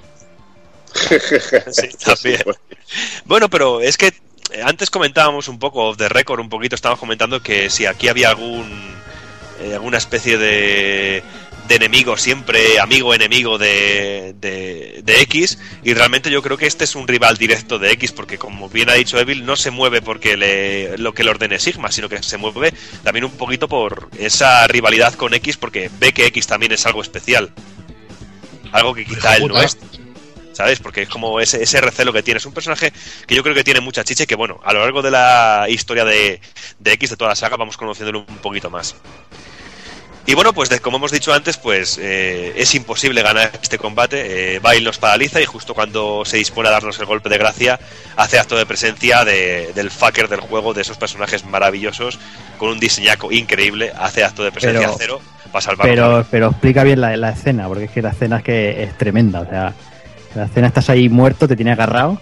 Sí, eh, Y empieza- realmente y lo que nos hace baile es mm, nos paraliza, te agarra con la mano de la armadura, te, te eleva por los aires y te está aplastando mientras se está a punto de joderte, la se escucha la, la carga del disparo y llega el Sí. pepino, le revienta el brazo y aparece ahí con esa música que, madre mía. La música, sí. madre mía. La música, madre mía. No, es que eh, de- ya hablaremos luego del, del tema musical, pero solo la música de esta primera parte es increíble, es mitiquísima, ahí me encanta. Pero mira, ahí imagínate que, que cierta, cierto director aquí de- del, del Retropool Podcast se puso este nick, o sea que imagínate. Y bueno, pues hace acto de presencia, como hemos dicho, Cero, magnífico personaje con un diseño increíble. Cero, Y, eh, un, y pelazo, tío, y pelazo, pelazo. gasta. Pues, ahí está. Pelazo.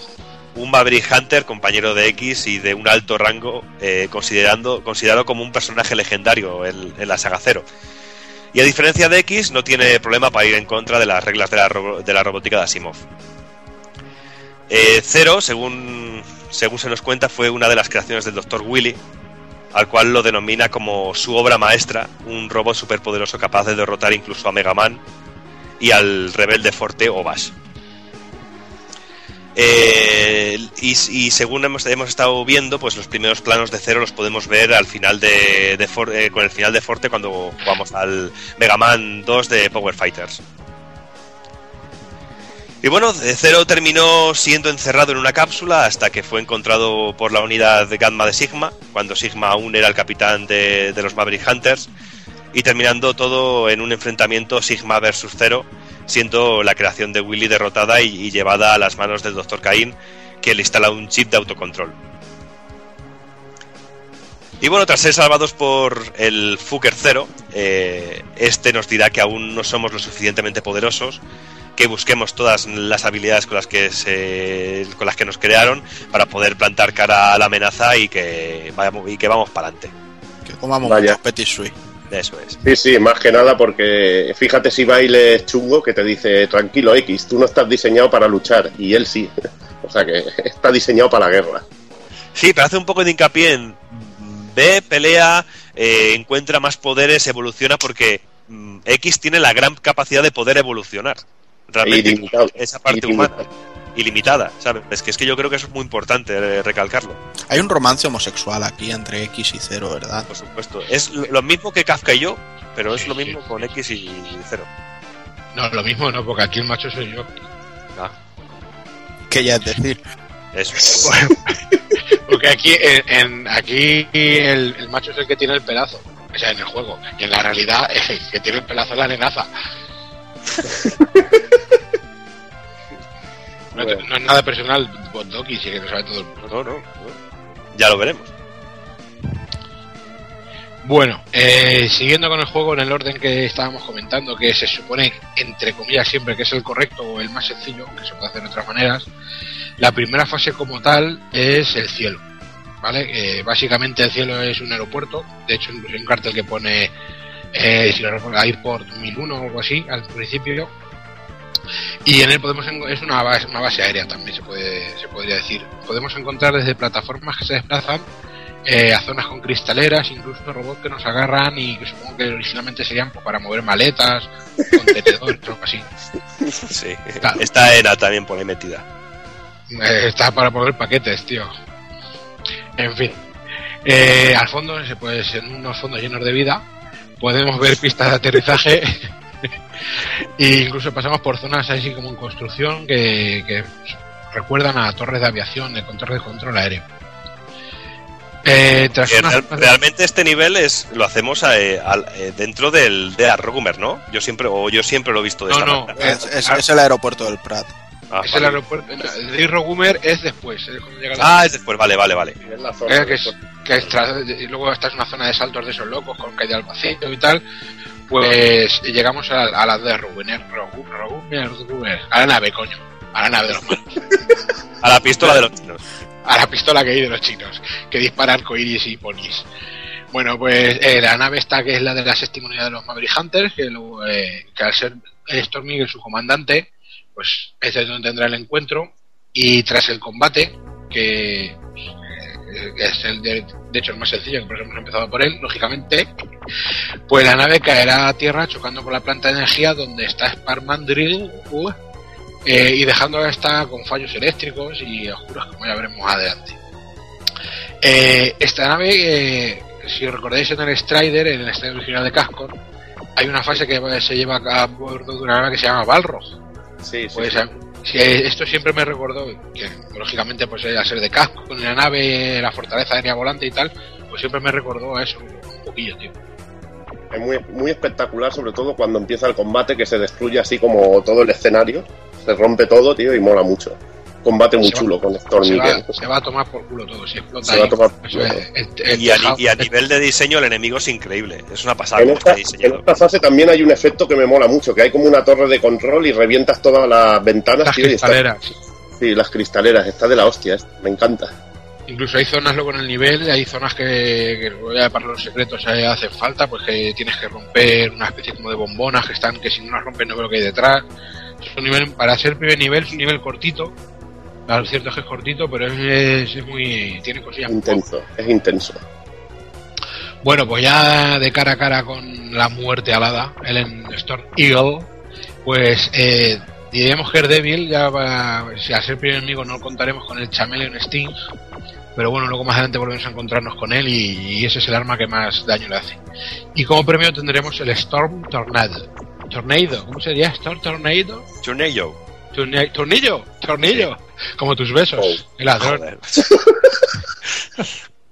Bueno, eh, sigamos, por favor. Según parece, Eagle fue obligado a unirse a la rebelión. ya, por favor, tomárnoslo en serio, que esto es un tema muy serio, que es Mega Man, cojones. Pues según parece, Eagle fue obligado a unirse a la rebelión de Sigma tras ser vencido por este y de hecho las conversaciones con X que se le percibe triste, arrepentido, pesaroso.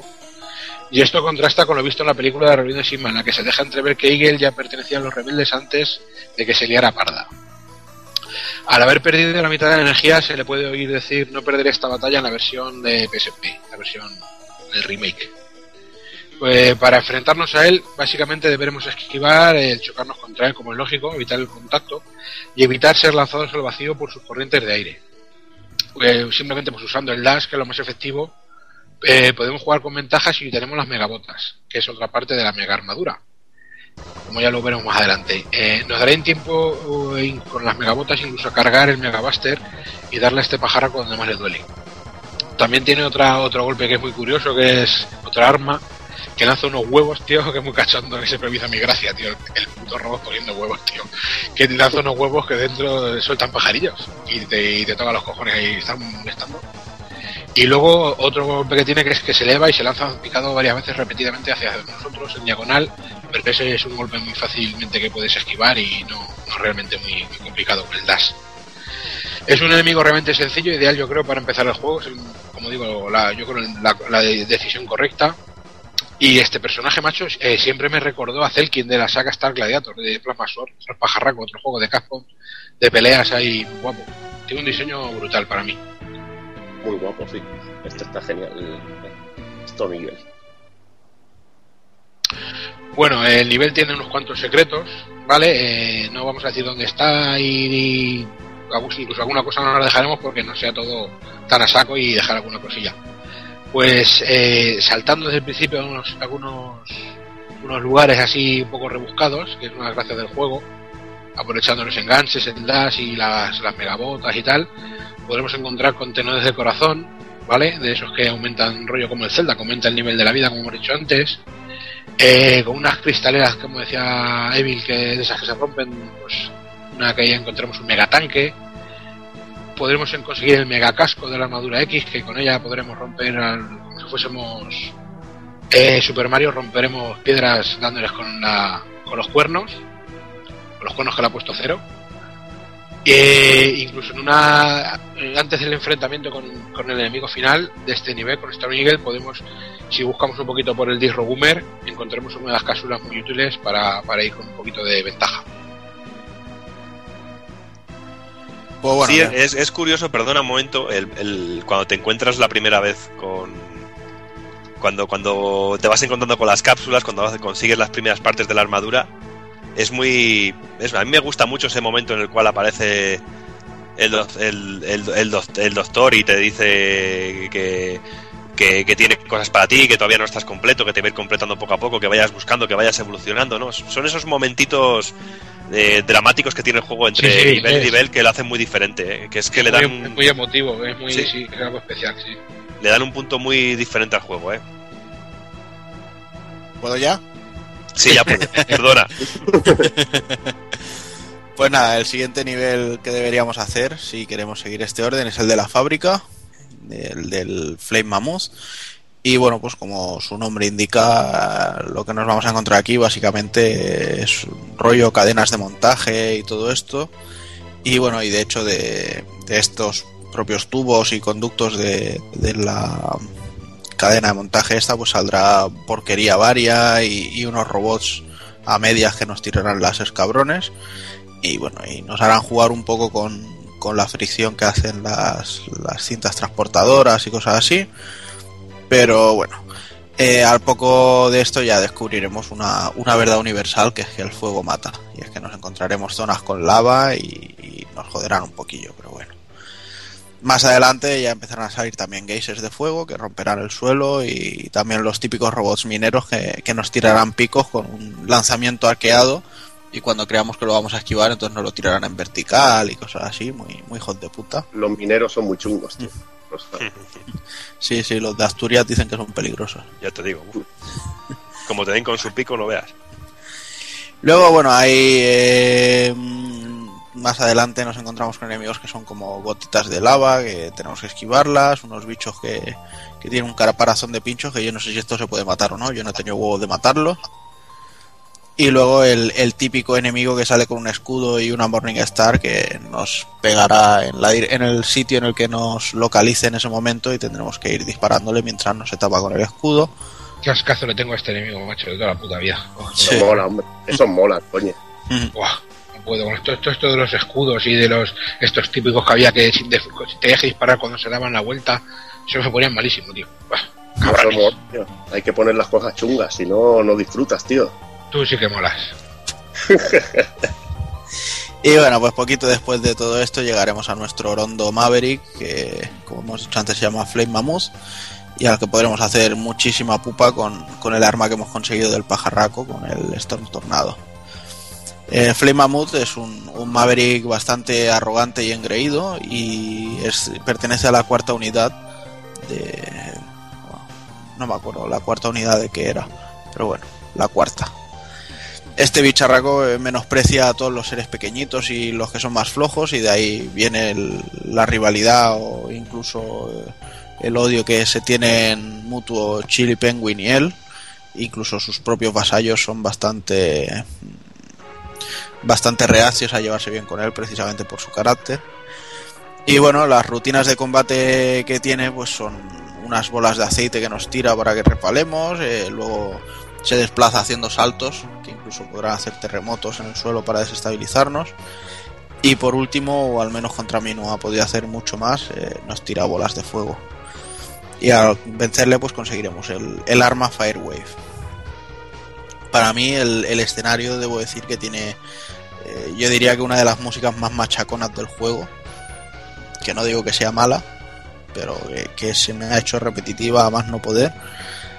Y bueno, y como decía, pues eso, parece una, una especie de fábrica de montaje que no tiene, no tiene mucha historia, pero bueno, es, es curiosa de ver. Y como curiosidad, cuando si, si revisitamos el, el nivel después de, de haber vencido a otro de los enemigos, que lo dejaremos para las curiosidades, pues podemos conseguir un, un corazón extra en, en una de las zonas. Y luego si hay en donde están los mineros, si hacemos un salto de fe hacia la izquierda del todo, pues podemos conseguir un, un tanque extra de energía. Y continuamos adelante y como salía... yo, ¿Cuál? Ahora te corto yo, a que jode. Así, a ver si a ver si te había pisado, ya estaba, ya estoy aquí con miedo. Joder, cabrón. Y bueno, pues continuamos un poquito más adelante y como no podía ser menos en un juego de la época, tenemos un nivel helado, un nivel de nieve, un nivel de hielo.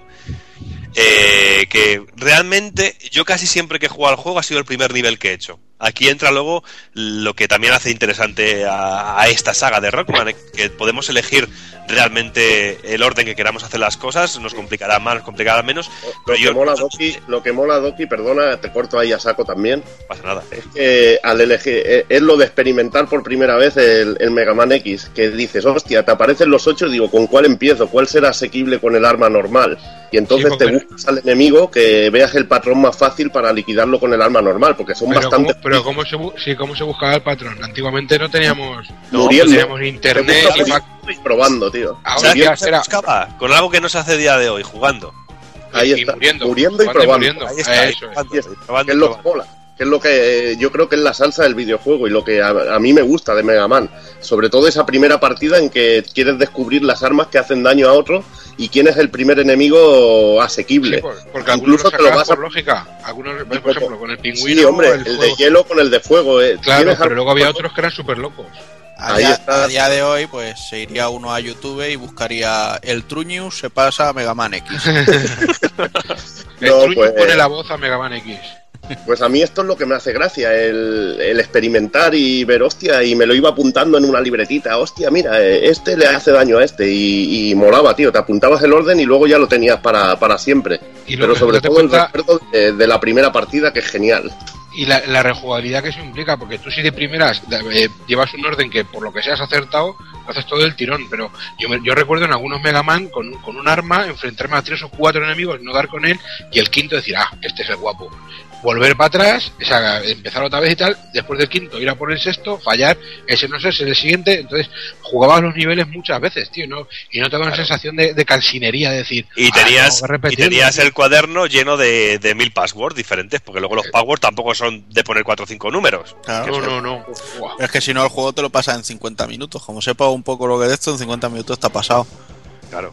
Y, no, y nos quejamos de que ahora no nos duren ni 8 horas. Pero bueno, continuemos que solo nos falta las migas de pan y un, y un banco y unos patos. O sea que vamos a...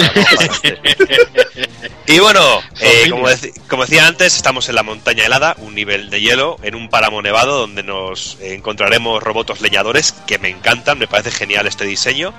Y también nos, entre- nos encontraremos con robots conejos, que me gustan mucho más, porque me gustan Conejos mucho los conejos. nieves. Los Mm. conejos de las nieves son increíbles, tío. Sí. No, pero- te gustan. Me encantan los conejos. Pero es que encima son. eh, la, la animación es súper graciosa, es que me gusta mucho. Como eh, es que están con su rabito blanco y todo. Qué tierno estás. Estás Ahí es que ya lo sabes. Y bueno, y cuando nos introducimos en el, el interior de la cueva, cuando hacemos un poquito de, ca- de cambio de. Joder, macho. Joder, tío. De conejos de hay El conejo, la conejos cueva. Irse en la cueva, joder, macho. Es que Leñadores, Ay. leñadores barbudos. Ay, es que, mi, es, que, mi- es que mi chica me tira a dos velas, es lo que ¿Qué peliporno has visto, Doki? Porque Por no- supuesto. Ay.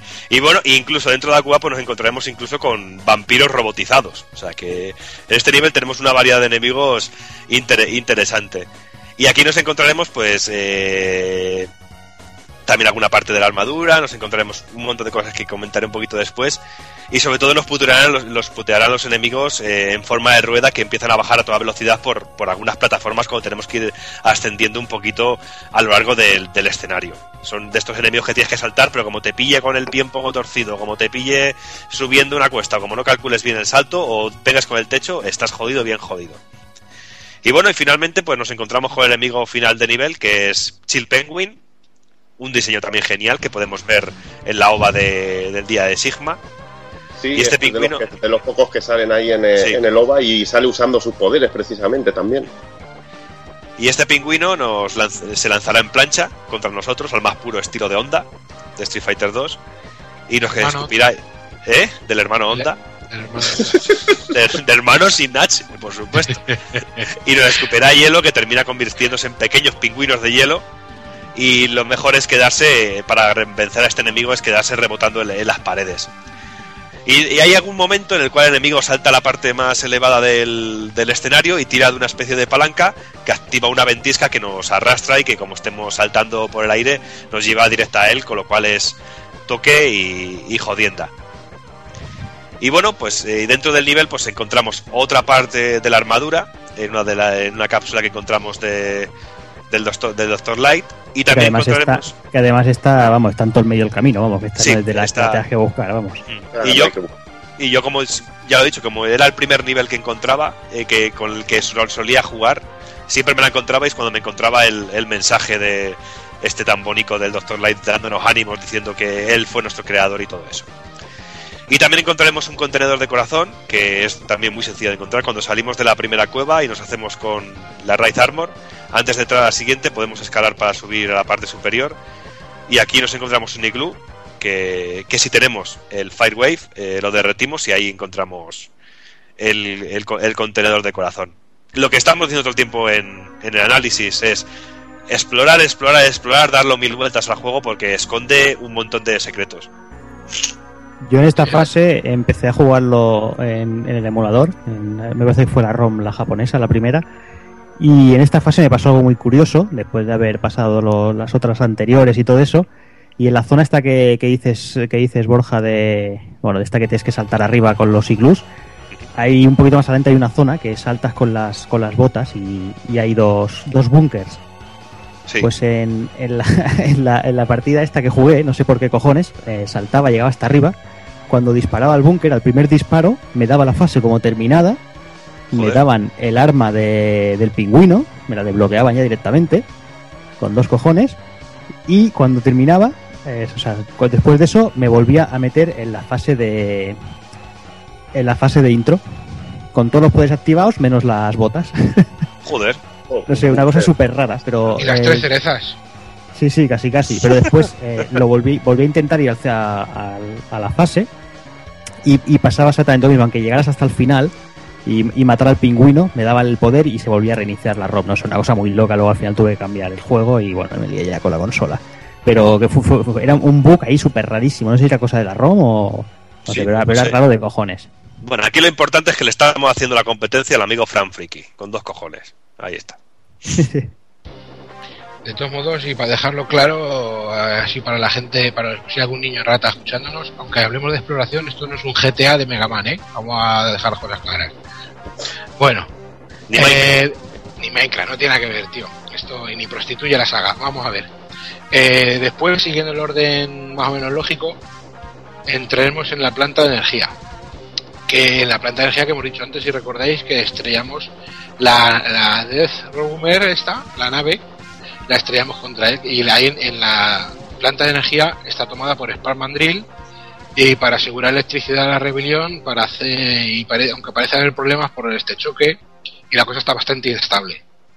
Eh, hay cortes de iluminación y el abastecimiento de energía, dotando esta fase de, de pasajes oscuras con algún salto complicadillo. Y hay unos robots muy cabrones que dan así como luz, que son como lunas, como bombillas, tío, como luciérnagas, que son muy cabrones. Mola un montón el efecto de esos, tío. Está Sí, sí, genial. tío. ¿eh? Y además y están colocados en sitios que tocan mucho los huevos esos robots. Eh, eh, tras un plataformeo bastante sencillo y unos enemigos, digamos, poco resistentes, resistentes al Storm Tornado, llegaremos a un, a un Midboss. Dime, Bill. Que es muy potente el tornadito de los huevos. Sí, tío. Y como es un arma que va continua, digamos, es un chorro, ¿sabes? Que no es una Sí. bala, ¿eh? Pues eso va, va limpiando bastante de, de enemigos. Y como decía, llegamos a una especie de midboss a media fase, que es un robot rodeado de agua, que nos lanza pegotes de líquido y que nos detendrá lo justo para que para golpearnos. La verdad es que no tiene mayor misterio que no estarse quieto y disparar con el Megabuster todo lo que podamos. Yo esta fase la encuentro bastante corta, ¿vale? Y con pocos enemigos. Pero ah, como decía Doki que le molaban los, los conejos, tío. A mí me molan mucho las tortugas que parece que cagan paracaídas, tío. es- me molan. Están muy guapas. Yo es que se ve que soy más de reptiles. y La zoofilia mía es un poquito más extraña. Eh, un poquito más adelante, pues nos encontramos con el enemigo que nosotros que el ya nombrado Spark Mandrill, que, que es débil al, al Nice del, del pingüinaco y como premio nos dará la Electric Spark. Este animalico pues se lanza contra nosotros para golpearnos con sus poderosos puños, que está, está sin manos, ¿sabes? Hacen catálogo de plátanos, no decir otra cosa. Eh, también nos lanza bolas de energía que recorren las paredes y los suelos y lo más fácil es esquivar saltando, eh, utilizar el dash, escalar y disparar el Shogun Ice en cuanto podamos. Todo muy rápido, cuanto más rápido mejor. Eh, y esta vez muy, yo creo que encuentro muy, de los más sencillos y rápidos de eliminar. Eh, poco más que los secretos, pues podemos encontrar otro contenedor de corazón nada más empezar, detrás de una pared. En teoría no podemos llegar a él, luego ya pues más adelante ya veremos cómo se puede cómo podemos hacer que el corazón llegue, llegue a nosotros. ¿Vale? Eh, el mandril, digamos que aparece tanto en la serie de dibujos de televisión como en el manga de Rockman. Y si bien en la serie parece un malo que es medio mongólico y medio subnormal, parece el Rubius, que incluso incluso habla con acento ruso, como ven malo, todos los malos de tienen que hablar con acento ruso. ¿Sabes? Parece que, que venden en el mercado fruta. Sí. Pues en, el manga realmente ponen las cosas chungas a X y, y siendo finalmente vencido por muy poco, ¿vale? Y es el primero en tomar a X como el reploide legendario que hay en la. Pues bueno, seguimos con la siguiente fase que se llama la galería y no sé por qué. Bueno, porque más bien es un rollo cueva. Y Galería nada, algo así, ¿no? La cueva es una galería. bueno, puede ser, sí. Que te, que te esperabas cuadros colgados, un tío vendiéndote. Sí, así, así en plan me esperaba al Doki ahí diciendo sí. A ver si ustedes por aquí. Este a su cuadro de- tiene A su derecha. una lírica. Y enemigo al final la baronesa Thyssen, no te jodes. Sí, la, la tengo encadenada en mi casa. Sí, A la tita. Te, te gustan mayorcetas. Tita, hazme el colacao. Bueno, en fin. Pues eso, que en esta fase, o sea, si ya los niveles de por sí son cortos, pues en este que podemos ir montados en carretilla, pues se hace todavía más corto. Pero bueno, que en esta ocasión va bien por algo que os explicaré después. Eh, aquí este nivel podemos decir que también es la fase de los frames a petardazos, porque el juego va lento en, muchas de las zonas, cuando nos montamos a carretilla y más adelante. Pero bueno, los bichos que más veremos por aquí son los murciélagos, que son los que más nos molestarán. Luego veremos unos pingüinos voladores muy en plan Madagascar. Y hay también unos bicharracos grandes de estos con bolas de demolición que bueno si adelanta hay uno de ellos en concreto que si le adelantamos eh, conseguiremos un corazón y otro que si esperamos a que se pire antes de, de ponernos delante suyo pues podremos coger creo que era otro tanque de, de energía. En las zonas en las que salen los bichos estos de demolición también se ralentiza muchísimo el juego. Creo que es la fase en la que en la que más se resiente pero bueno es que hay mucha acción y mucha cosa en movimiento. Y no olvidemos que esto era una Super Nintendo pero Y lo que, lo que comentábamos antes, que en la segunda y la tercera entrega se tuvo que añadir a los cartuchos, eh, hubo que tram- trampearlos. Y por eso no, no, no son, no son compatibles con los, con los Everdrive y todas esas No, mierdas. tienen, tienen un chip especial. Incluso si tú miras, tú miras el cartucho, tú lo das la vuelta, tiene la- la- a los lados laterales también tienes dos, dos patillas metálicas, Sí. dos patillas metálicas y bueno, es un chip que te permitía incluso hacer un poco de, de cosillas poligonales así con vectores y podías hacer efectos muy muy guapos y podías Sí. mejorar también la cantidad de sprites un poquito, podías mejorar también el aspecto gráfico un poco. Está Sí, muy bien. en la segunda y la tercera parte encontramos algún momento con algunas transparencias muy guapas también. Sí, Muy al estilo de que todo- encontramos en, la- en algunas magias de, de Chrono Trigger también, así algún tipo de Sí, transparencia. los, esas, los efectos de luces y cosas. Pues eso, eh, una vez que nos montamos en la última carretilla que encontramos, hay una zona en la que podemos hacer un salto antes de llegar al, jefe final y ese proceso lo repetiremos varias veces durante la partida eh, y, y por culpa de eso jugaremos esta fase muchas veces, aunque todavía no seré yo quien os diga por qué haremos todo eso. Eh, una vez que decidamos avanzar hacia el final, nos encontraremos con Armored Armadillo, que los que en vez de jugar a Mega Man juegan a Rockman, quizá lo conocen como Armor Armage. Y este personaje luchaba en la octava división blindada y cuando Sigma se, revel- se reveló le siguió solo por la, por la propia fidelidad que, Armadillo le tiene.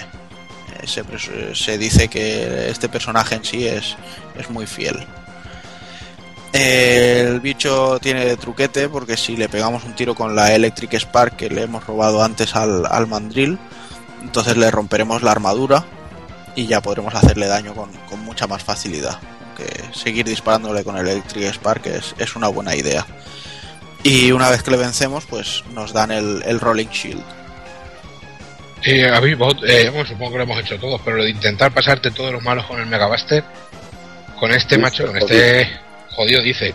Yo para mí es el, eh, con el Megabuster, para mí es el, el de, los, de los enemigos principales, el más jodido de todos, tío. Por eso, Eso, imagínate. Como, eh, como mínimo lo bueno es darle un, un disparito con la otra y ya está. No, no, no, pero con, con los- con dos cojones con el Megabuster ahí. Banda imagínate, de tú, maricones. imagínate tu primera partida y que, y que te sale este, pues ya flipas. Dices, joder. Yo recuerdo que, que mi primera. fue la primera vez que jugué, creo. Lo elegí el segundo. El primero no me acuerdo cuál fue. Yo me acuerdo que este fue el segundo. Y vaya tan contento con el. Ah, con el. Con el. Con el empecé la primera vez que me, me cogí, me cogí al mamut. Y me folló. Sí. Y la segunda vez me cogí a este que tenía cara de Jacobo. Digo, este va a ser este, me lo. Y chico, que- y es que me acuerdo, fue traumático. Dije, chico, en la que me he metido. Aún me duele el culo, macho.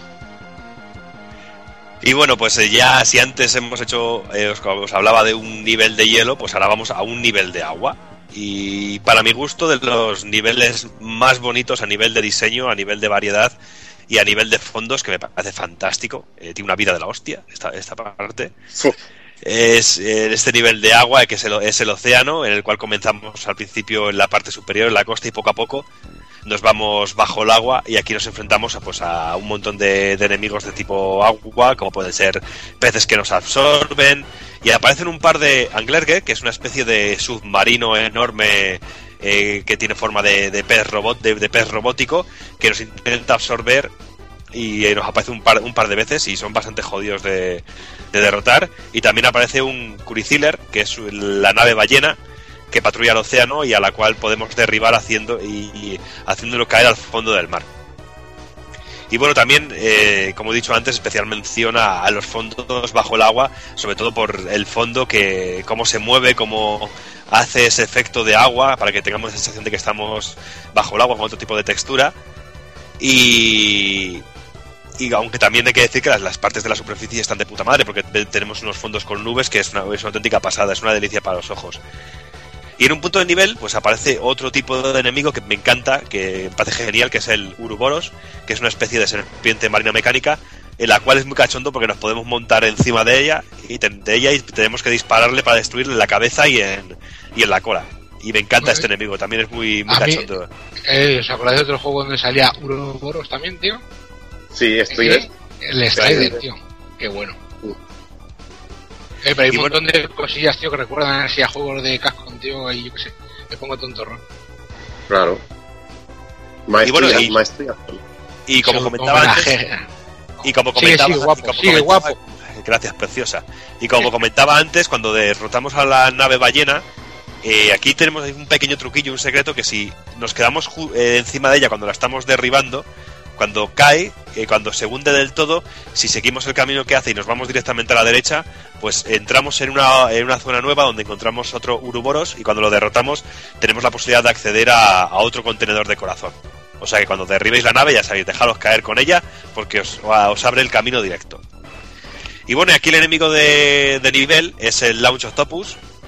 eh, otro diseño genial con, con los tentáculos. Este, este pulpo no puede fallar, coño. no, no puede fallar. Que aparte me encanta la carusa que tiene, que tiene como cara de triste, así con la cara alargada. Es como cuando. eh, como lo- igual que cuando Kafka tiene la regla, igual esa carusa que se le queda. Y bueno, es un personaje que nos ataca tirando una serie de proyectiles en varias direcciones, así como un tornado que, que nos eleva con- eso, eh, hacia los aires y nos deja al merced de los múltiples ataques que nos va lanzando. Y bueno, es débil contra el Rolling Shield y como premio nos da el Omni Torpedo. Aquí me, me gusta mucho también lo de las físicas del agua. El salto ahí que hace tan, tan grande en el, en el agua. Me mola mucho. Sí, además muy útil para los putos angler que estos, que son más cabrones que de los, de más cabrones del juego. Sobre Pero todo el segundo, que te sale ahí con los pinchos y todo en el suelo. Me moló mucho cómo, cómo se curraron el efecto así, un poco física de, de estar dentro del agua. Está genial. Los saltos son más lentos y, Y, también viene sí. bien para pelear contra los peces estos que te absorben, que son enemigos masillas del montón, pero como te empiezan a absorber uno a otro, te, como, te, eh, como, como te encajen bien, te dejan, te dejan a cero de energía también. Eso lo bueno es que te enganchen y, y reventarlos de dentro, tío. Desde dentro con el, con el tornado este, sí. Bueno, seguimos un poquito, ¿no? Pues sí. O venga, vamos a ver. eh, después el siguiente nivel es eh, la torre, ¿vale? Que es la fase de Boomer Kuwanger.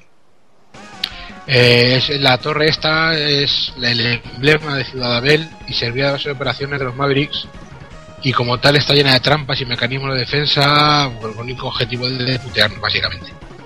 La mayor parte del tiempo tendremos que ir escalando hacia arriba e incluso llegaremos a una zona en la que un ascensor nos pondrá las cosas más difíciles. Eh, que al subirnos en él eh, se pondrá en marcha sin dejar de ascender mientras esquivamos los ya tan conocidos inmortales pinchitos. Un ¿Y solo esto pinchazo te y suena? acaba- ¿Esto a qué te ¿El suena? Esta, ¿Qué esta es fase así de visor con pinchos. ¿No ¿Qué te suena tampoco otro juego de contigo? De Ghosts and Ah. Ghosts. Ah, muchísimo, exactamente, sí, al- a la zona del, este, del, del estómago. Ahí está. Sí, sí, sí, digo, es, que es lo que me mola este juego, tío, que tiene un montón de, de referencias a, juegos suyos, tío, que, me deja loquísimo. Pues eh, como buen pincho de la saga Mega Man, un solo pinchazo de tomar por culo, a los corrales. También contamos con unos estupendos minibots helicópteros kamikaze que nos harán el paseo pues un poquito más ameno. Tras llegar a la cima escalando por el exterior mientras esquivamos más cañones y bichejos que ocupan las escaleras, que me recuerdan los de Super Mario Bros. 2, llegamos a una zona con plataformas móviles voladoras y una pasarela al final que nos lleva al enfrentamiento con Boomer Kuranger. Aquí me. Esta fase es de las que me recuerda mucho también al Mega Man clásico, con cantidad de subidas por escaleras y, cómo está distribuida la fase. Me recuerda mucho al, al Rockman clásico. Sí, señor. Pues el Boomerang Kuran, Kuranger este, como se diga, joder, macho, estoy con el... Boomer Kuwanger. ¿Cómo? Kuwanger. Es que es africano, primo de Mandingo, o cómo es. No, no es Kuranger, no es Kuranger el famoso luchador, es Kuwanger. Kuwan- Kuwanger. Bueno, pues el boomer, el de los chicles, vaya. El del cicle, ahí está. El de los chicles. Pues este es débil contra el Hormin Torpedo, ¿vale? Y nos... ¡Amor! ¡Hormin Torpedo! ¡Qué fácil, tío! Claro, torpedos. Y, pues, y como es, escúchala, como es débil contra el Homing Torpedo, nos da de premio el Boomerang Cutter. Esto es así todo, tío. Este, este va a ser el nivel de esta noche, señores. Y este, este arma es muy interesante, porque este arma nos permite coger objetos. Ay, de ahí decíamos antes que algunos objetos que no llegamos, algunos secretos que de primera decimos, ¿cómo coño llego allí si no hay sitio por donde entrar? Pues con el puto Boomerang Cutter este, que es el arma que usan los rumanos para robar cobre, El ataque gitano. ahí está. Sí, señor. Y además Pues- lo bueno que tiene que si recuperas el, el disparo te recuperas la energía también. No te cuenta exactamente. Eso, pues bueno, hay que ahorrar. Estamos en crisis, aunque España es una sociedad emergente, pero hay que ahorrar. bueno, pues este enemigo, eh, uh, este, perdona, este enemigo, por Dios, está basado en un ciervo volador. ¿Vale? Que el ciervo volador eh, no nos pese en Heidi con alas. Es un escarabajo con muy mala leche, señores. Y con más cuernos que mi suegro. Básicamente nos atacará chocando, nos atacará chocando con nosotros, usando su gran velocidad y o también puede lanzar su cornamenta cual boomerang de novia infiel. Vivan los cuernos. También puede teletransportarse, lo que complica un poquito el asunto. Vale, ahora está aquí, ahora está aquí, ahora está arriba, ahora está abajo. ¿Dónde está la mosca? Aquí va aquí. Pues, tocar los huevos, básicamente. Eh, escalar por las paredes para huir de él y usar el homing torpedor. Eh, y otra cosa mariposa. Es también un poquito rápido. Esquivándolo y sin que te toque no debería haber mayor problema. Si te coge con los cuernos, ¿vale? Puede lanzarte por el aire, que es el ataque llamado Deadlift que es algo así como levantamiento mortal. Acojona. Este personaje siente especial desprecio por los humanos, será por lo del tema de los cuernos, no lo sabemos muy bien, Claro, eh, y actúa por lo que él considera lógico. Es decir, es, es primo del todo de la Vega, de aquí de Tordesillas, ahí lo tienes. en cabrón ha perdido. Eh, su cabeza quedaría fetén en nuestra casa en, la, de la- en nuestra casa en la montaña, ¿sabes? Junto al lado de los peces de caza, ¿sabes? Así los premios y tal. Pues su cabeza ahí de puta madre colgada. Eh, secreto de este nivel. Así un poquito rápido por encima porque tampoco tiene muchos. A ver que me estoy perdiendo. Ah, sí, ya lo encuentro. Eh, pues cuando volvemos a entrar en la fase desde la escalada exterior, pues podemos alcanzar un gel container usando lo que decíamos el boomerang, ya- usando el ataque gitano, como dice Juanan. Eh, boomerang Kuwanger, eh, que fue nombrado así fuera de Japón en vez de Boomer, pues Boomerang Kuwanger, tiene un hermano, Gravity Beetle, ¿vale? Que es el escarabajo de Mega Man X3. Se, se supone que tan solo Launch Octopus eh, se le tiene también familiar, que sería Squid Adler, que es el de Mega Man, el calamar de Mega Man X5. Aunque esto también depende un poquito de la versión, depende de la dichosa traducción que encontremos, pues eso. Y Kuwanger en japonés significa pues eso, ciervo volante, que es lo que hemos dicho, que se supone que es el escarabajo más grande de Europa. Desde aquí los cuernos nos encantan, tío. Entre cuernos y familiares, pues la versión Claro. parece que es venezolana, ¿no? De telenovela Sí, esto ya. No, me jodas, güey. Bueno, pues después del cervatillo nos encontramos en el siguiente nivel, que sería el del bosque.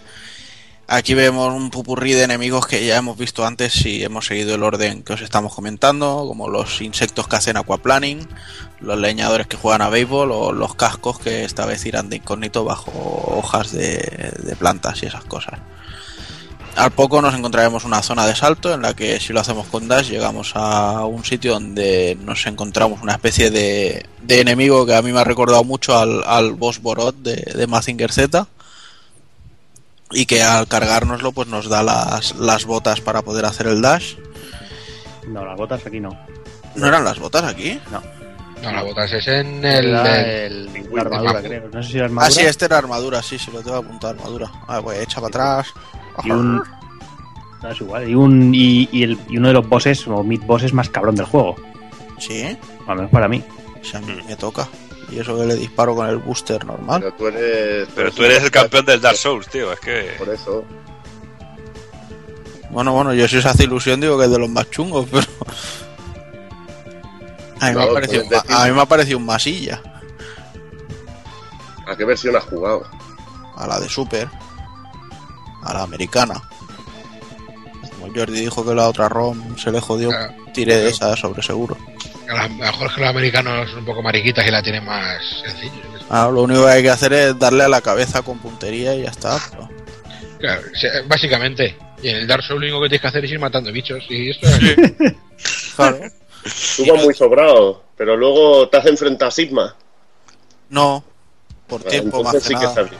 Si me dices que es fácil, ya cojo y, y voy allí a deshuevarte. Un Hadouken y a tomar por culo. Sí, Evil, esto tú sí. lo que quieres Con el Hadouken es una puta broma, o sea que es, es distinta la cosa. Bueno, pues que fácil o chungo, nos cargamos al bicho este y no nos da las botas, como os he dicho, sino que nos da la armadura X. Y así podemos aguantar mucho. Bueno, los impactos que nos den nos harán mucho menos daño. O sea que ahora ya empezaremos a pasarnos las pantallas sudando de los enemigos, simplemente haciendo el dash y, y que den por culo al daño. Eh, seguimos un poquito avanzando y estaremos en lo que parece el interior de la montaña. Ahí, eh, si no recuerdo mal, también nos podemos dejar caer por una zona en la que rompemos con las botas, eh, no con el casco, miento, un trocito de pared y si hemos hecho la pantalla del octopus, entonces habrá una zona inundada con la que podemos hacer un dash y un salto bastante grandes y coger, eh, no sé si creo que era un corazón, un tanque de un corazón de mejora. Y luego ya seguimos un poquito y nos salen unos Transformers que se convierten de roca a robot. Y lógicamente nos tiran piedras, salimos y nos encontramos con unos pájaros carpinteros que nos tiran gusanos, así muy, muy simpáticos ellos. Luego tenemos otro trocito controlando a nuestro maravilloso Mecha, que, para ser una de las grandes novedades del juego no es que tenga mucho protagonismo ni, ni grandes zonas, pero bueno, siempre mola poder montarlo. Y eh, gracias a él pues iremos avanzando eh, a través de un lodazal en el que poco a poco nos vamos hundiendo, que no morimos, pero bueno, que, que molesta a la movilidad. Ah, ya pasada esta zona, pues nos encontramos con el enemigo, que en este caso es el Sting Chameleon, que es débil contra el Boomerang Cutter y que bueno, este personaje estaba a cargo de la novena unidad de fuerzas especiales y como ya os imagináis, pues está basado en un camaleón. Este bicharraco hace creer a X que se une a Sigma solo porque este tiene rehenes y para evitar daños colaterales y cosas así. Pero luego de la forma en que nos habla, pues da a entender que simplemente se ha unido por aburrimiento. El patrón de ataque es bastante predecible, al menos creo yo, no sé, igual ahora me decís que es un hijo de la gran puta eh, y, No, No. Juanan, eh, to- casi todos los enemigos son unos hijos de la gran puta si no tienes el arma adecuada para matarlos. Sí, claro. Eso tenlo en cuenta, que si vas con el Buster a pelo, no es el mismo nivel de dificultad, ¿eh? Ya, claro. Es eso más que claro. Que te pueden parecer una broma si llevas el orden de armas, pero si no, no, No, no, son con una- el, con, el, con el arma adecuada no son ni enemigos, o sea, son un chiste. por eso. Pero bueno. Pues nada, este bicho se irá colgando del techo y desaparecerá, haciéndonos un ataque en el que caen pinchos de- del mismo techo y otro ataque más en el que nos lanza tres especies de, de aguijones. Y yo no le he visto hacer nada más, no sé si tiene más ataques o no, pero bueno, una vez que nos lo carguemos nos da el, el Sting y ya está. Y con este cerramos los ocho Mavericks principales. Exacto, aquí cerramos los ocho Mavericks y es el momento de, empezar a repetir fases para lo que comentábamos, ¿no? Que, que- que terminando ciertas fases activaríamos eh, ciertos eventos o ciertas eh, cualidades en algunas zonas que nos serviría para, bueno, para recoger las partes que nos, nos faltaron los ítems. Y bueno, a partir de aquí vamos a hablar que antes de empezar la, la parte final, aquí tenemos que aprovechar para, para conseguir el, el poder en mayúsculas, ¿no? El poder de, de Mega Man X, el que nos dejó alucinando cuando lo vimos por primera vez. Y hablamos de- del, del mítico, mitiquísimo Evil, el mitiquísimo Hadouken. Hadouken. Dices, esto ya es la leche, tío. Meter lo más famoso de Street Fighter en, en Mega, en Rockman, tío. Brutal, brutal. Mm, sí, increíble.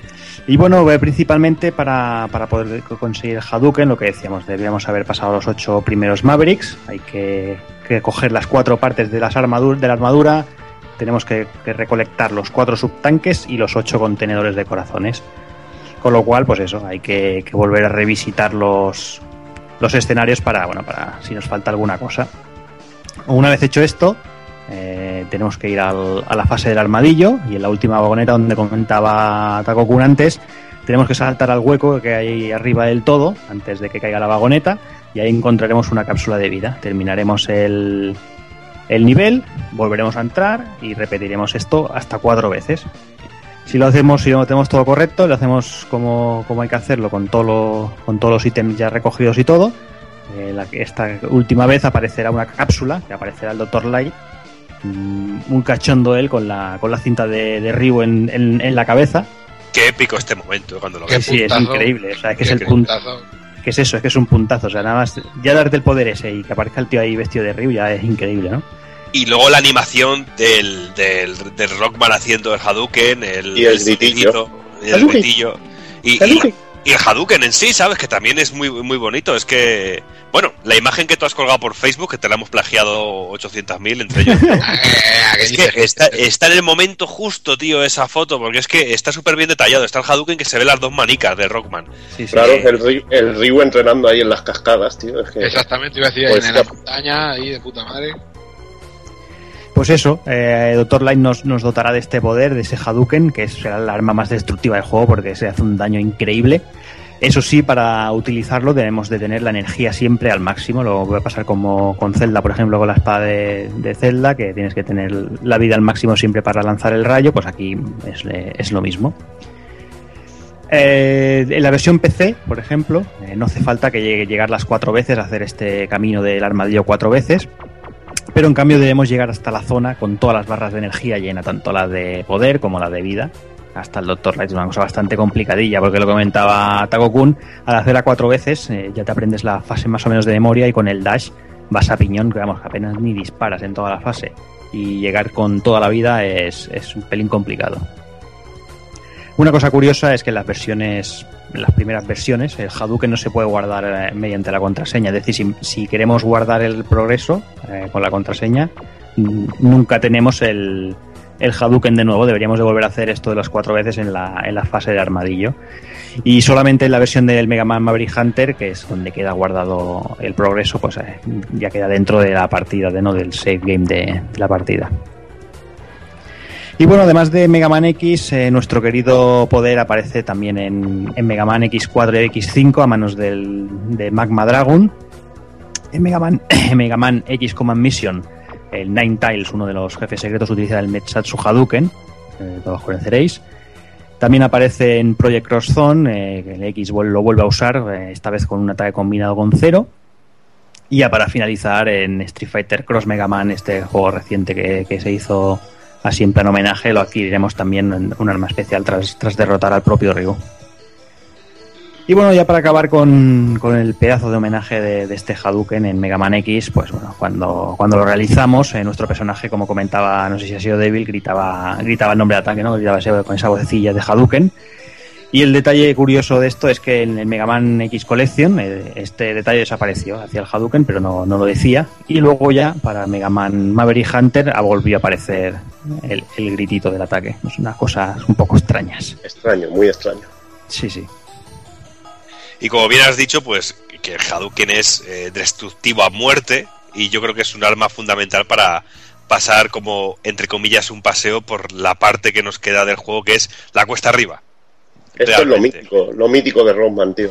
El Sí. momento en que te aparece este tipo de fases, la fortaleza, que, que se alarga el juego tras tres o cuatro fases más y, y en la Yo tengo, el, puta yo tengo el recuerdo mucho en esta parte, haciendo un pequeño paréntesis, en, Mega Man- en el Rockman 3, en el Mega Man 3, también del castillo de Willy, que también tenía su tela, porque teníamos el Boss Rush, también teníamos luego el gigante, el cíclope amarillo que se iba transformando. Yellow Devil, el amigo Sí. de Yellow Devil.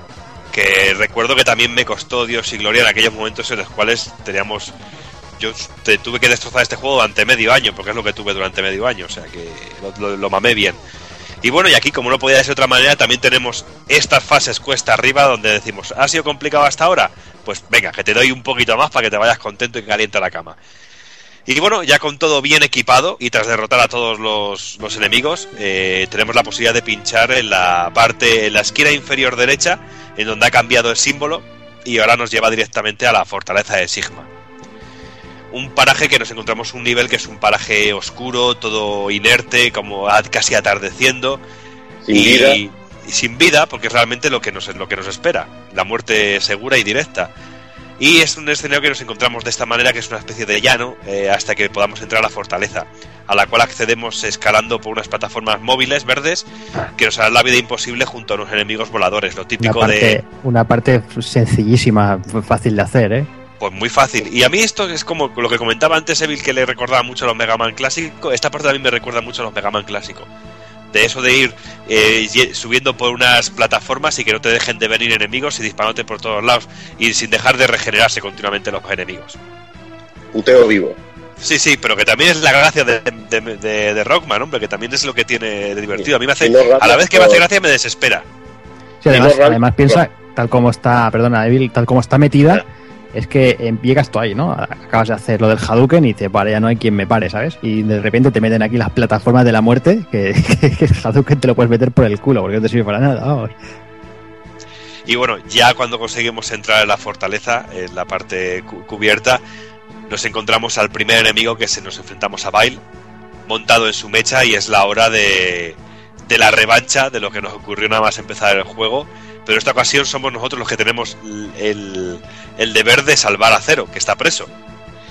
Pe- Pero estamos muchísimo más preparados que al comienzo del juego y podremos darle cera de la buena, aunque nos atacará sin descanso y como este personaje montado en la armadura te arrincone, estás, estás perdido.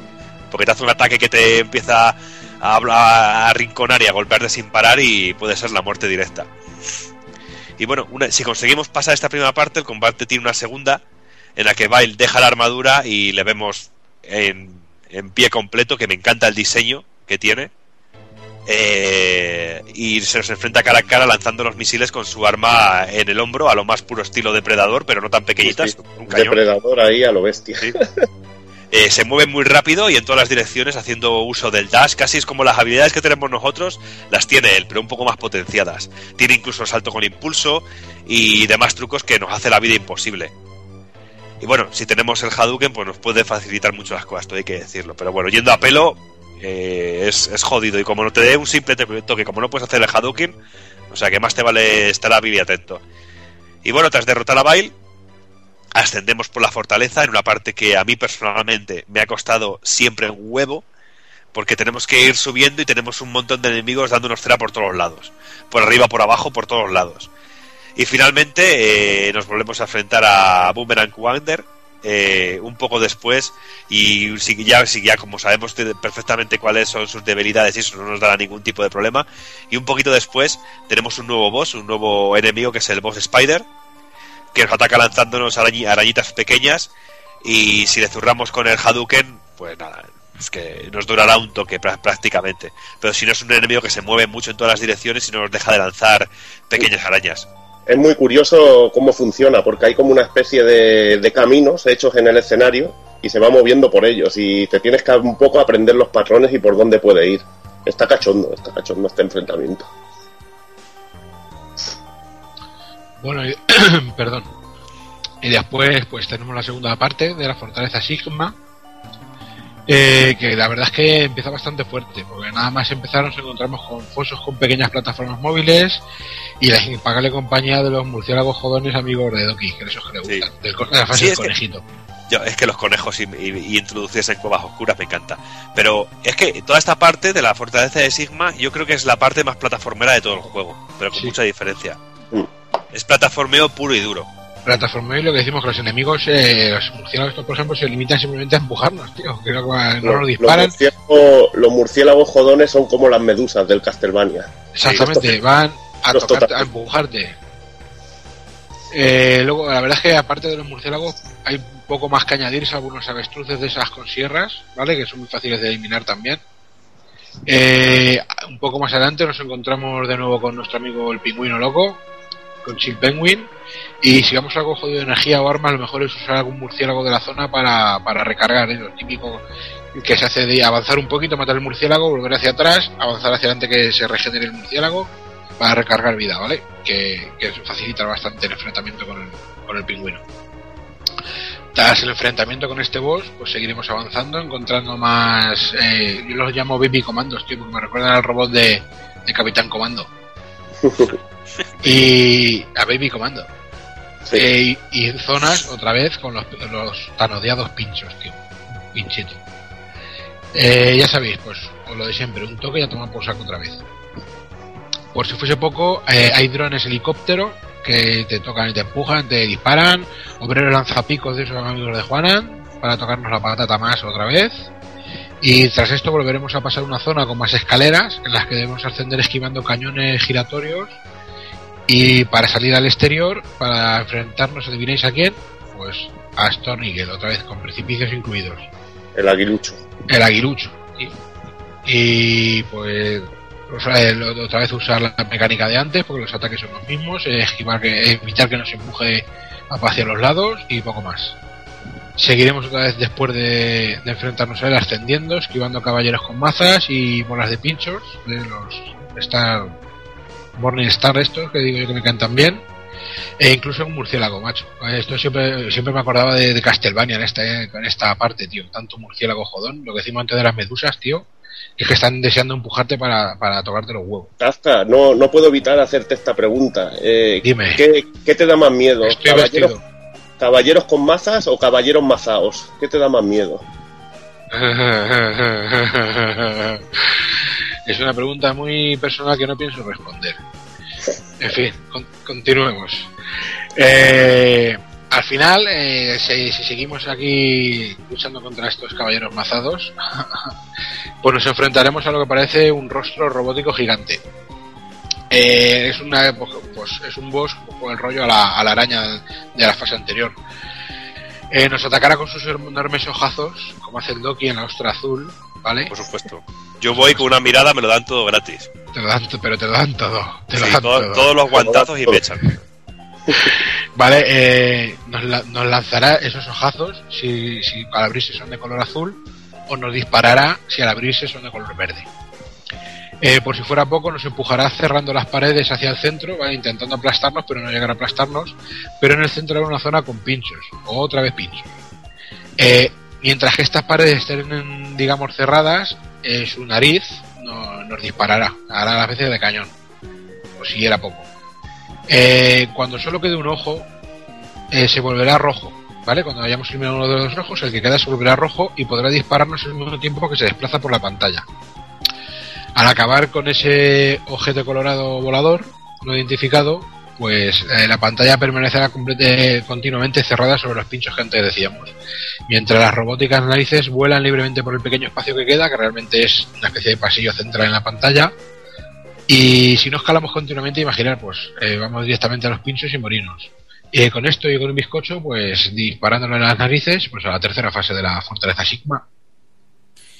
Y este, pues no es otro que seguimos eh, en la forma esta típica en la que nos fuerzan a volver a enfrentarnos a los ocho Mavericks iniciales. Así que aquí el primero en aparecer es Armadillo y las armas siguen siendo tan específicas y efectivas como al principio. Lanzarle un Spar para romperle la armadura y luego, pues eso, Buster si queremos que nos dé un poco de juego. El, el cacharro que le iba bien, que ya no me acuerdo cuál era. El. La, la electricidad. El de la electricidad. Si queremos hacerlo fácil o un Hadouken si queremos hacerlo ridículo. Después de este, pues ya nos encontraríamos al camaleón, luego al mandril, al pulpo frito y al mamut. Y después de todos estos ya nos encontramos con una especie de coche boca que se llama D-Rex y que es un mecaniloide. Y según explican, los mecaniloides comenzaron a crearse unos años antes que el primer Mega Man X. Y bueno, básicamente este bicho se abre en dos partes e intentará chafarnos y atropellarnos al mismo tiempo. Y bueno, se dice que el arma del camaleón es la que mejor funciona contra, contra este bicho. Y bueno, ya pues ya estamos al, al final del juego, ya nos queda el, la batalla final, el enfrentamiento final, da- a darlo todo. Y bueno, pues lo primero que tenemos que hacer es ascender a lo alto de la torre en un- una especie de, de tubo eh, alargado que tenemos que ir eh, escalando. Y en la parte superior nos espera Sigma y su perrete, Belgader, eh, con un diseño muy guapo también el, perre- el perrete que me, que me gusta mucho. Y el primer enfrentamiento lo tendremos únicamente con, con esta mascotilla, con el perrete morado. Y pues decir que el perrete nos dará muchos problemas, aunque la- porque el amigo no deja de, rebotar por las paredes, es muy rápido, se mueve en todas las direcciones y nos puede hacer pasar un combate bastante complicado. A no ser, como siempre, que le peguemos con el Hadouken que nos durará un, re- un re- un respiro. Y luego pues ya vendrá el enfrentamiento final contra, contra Sigma, con un diseño genial, que me encanta también el diseño de, de Sigma, que saca un sable láser al más puro estilo eh, La Guerra de las Galaxias. eh, muy guapo, con un movimiento así que lo, estamos viendo aquí en el guion, que tengo puesto un GIF y no deja de mover así los pechitos para arriba y para abajo, muy, muy erótico festivo. Y pues este enfrentamiento es jodido también. Como no le peguemos, no tengamos el Hadouken y le demos un buen hostiazo, se mueve a lo loco y, y, y se puede a mí se me hace muy costa arriba el combate contra, contra este enemigo y bueno si conseguimos derrotarlo eh, lle- llegaremos a la parte final porque la cabeza de Sigma se elevará por los aires y se incrustará en una especie de armadura que apare que ocupa toda la pantalla en forma en forma de lobo y nos empezará a hacer ataques en- por todas las direcciones porque ocupa toda la pantalla y tiene dos especies de dos pezuñitas, dos manos que no nos dejan de atacar y lanzándonos rayos y fuego por la boca. Y la única opción que tenemos es la de subirnos encima de la, de la mano y saltar para poder golpearle la cabeza. Vaya. ¿Qué, Sí, Juana, ¿cómo, que- cómo se te ha quedado el cuerpo, Juana? ¿Eh? Cuajado, se me ha hecho cuajado. Ah, chaval, esto es la muerte, tío. Cabrón. Esta que- parte Tío, es esto, sí que es hacer, esto sí que es hacer un final ahí como Dios manda, con un jefe, con tres jefes finales en uno, tío. Que cuando matas a uno dices, bueno, ya está el final, y ahora me sale otro, y ahora me sale otro. Está de la hostia. Lo que nunca entenderé es esa mística conexión de que muera el jefe final y se hunda el castillo. Hombre, eso mola un huevo, tío. Eh, eh, es como Pero si tuvieran un- una alarma programada de si la has dicho que se eso- jodan. Eso es muy japonés, tío. En Castlevania pasa lo mismo, tío. Y Por eso digo esa, esa conexión que hay ahí de, no sé, es como, como folclore japo, ¿no? Pero eso cuando, es porque... cuando el patriarca muere se hunde la casa. No, porque el, el banco sabe que la hipoteca no la va a pagar nadie y se va a tomar por culo. Y lo vuelan, tío. TNT, Claro. para cobrar el del seguro, el seguro Claro. Sigma. ahí está. Esto, esto es desahucios. Pero bueno, lo que dice Evil es muy cierto, que son tres enemigos finales en uno, porque el perrete va a dar muchos problemas. Sigma después se mueve muy rápido y con la espada va al cuerpo a cuerpo y, nos, y nos- no nos deja de perseguir durante todo el combate. Y luego la parte esta, la final con el Sigma Wolf, eh, la, la armadura está del lobo donde se incrusta la cabeza del enemigo, eh, ocupa toda la pantalla y no tiene ningún punto que no que al cual no pueda tener acceso, con lo cual si no no somos lo suficientemente rápidos para esquivar, saltar encima de la mano y de la mano saltar y disparar a la cabeza de, de Sigma, eh, nos Es va a hacer la- la vida y, la- imposible. y las garras son cabronas, porque va cayendo como un rayito. Bueno, van, van saliendo unos rayitos de las garras eh, que te tienes que colocar en, la, en las esquinas de las mismas, si no te hacen polvo. Sí, y que luego tampoco tienen un movimiento que sea un patrón, sino que se mueven aleatoriamente en todas las direcciones. Y necesitas subirte a ellas para poderle dar en la cabeza. O sea, es genial. Una mecánica chula y como he comentado, es que es un clímax increíble para acabar el juego. Es como Dios manda, como se hacían las cosas bien hechas. Y bueno, y para rematar, le damos el último golpe, el golpe de gracia a Sigma, y me hace mucha ilusión con mi, inglés de Medina del Campo. Sigma grita, No, it's not possible, I am reployed, I can be destroyed by you. Hostia, parece, parece Paco Martín historia, tío. Por supuesto, es que ahí está. Es que el inglés de Medina del Campo es lo que tiene, que es muy, es muy rico en los matices. Sí. Es, Pues bueno, es un eh, inglés como, es un inglés como el de Emilio Botín, un inglés de muerte. Ahí está. Joder. Es como el mío, y hablas inglés como yo, primo. Ahí está. Y bueno, después de, de- de este momento, que después de los tres bosses, el golpe final, Sigma gritando, pues veremos lo que nos decía Juanan. Vemos eh, al más puro estilo Castlevania, eh, veremos la torre de Sigma hundiéndose bajo el mar, con la figura de, de X eh, mirando cómo ha conseguido destruirlo. Y de esta manera eh, se nos dice más o menos que la guerra termina de momento y la paz está restaurada por ahora. Y claro que por ahora, porque anda que no trae cola todo lo que viene después de, de Rockman X. Aparte que acaba como molan las cosas que te dice, que te, que te dejan con el rollo de decirte eh, volveré y habrá segunda parte, que esas cosas molan. Aunque mira, algunas veces sale rana, como en el caso de Aselai. Y pasamos a hablar un poquito de, de las versiones del juego. Aparte de la que hemos comentado de, de Super Nintendo, pues nos vamos con, con que el Rockman X original tuvo una versión para PC en 1995, que sin llegar al nivel de la versión de Super, eh, más que nada, sobre todo por el aspecto musical y de que no podemos montarnos en, los robots, que como bien decía Juana, no es que los usemos mucho tiempo, pero bueno, un detalle de esos que, que molan.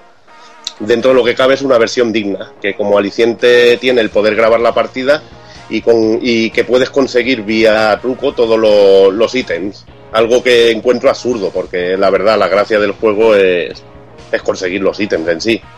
Hacerlo con Pues, un truquito es matarlo totalmente, tío. Es Eh, como lo que comentábamos al principio, es como el verse un vídeo en YouTube y saberse eh, el orden de los enemigos. Pues, tío, pues, pues no, pues porque le quitas el, el 80% de la gracia que puede tener el, el morir y morir hasta que encuentras una, una combinación eh, adecuada.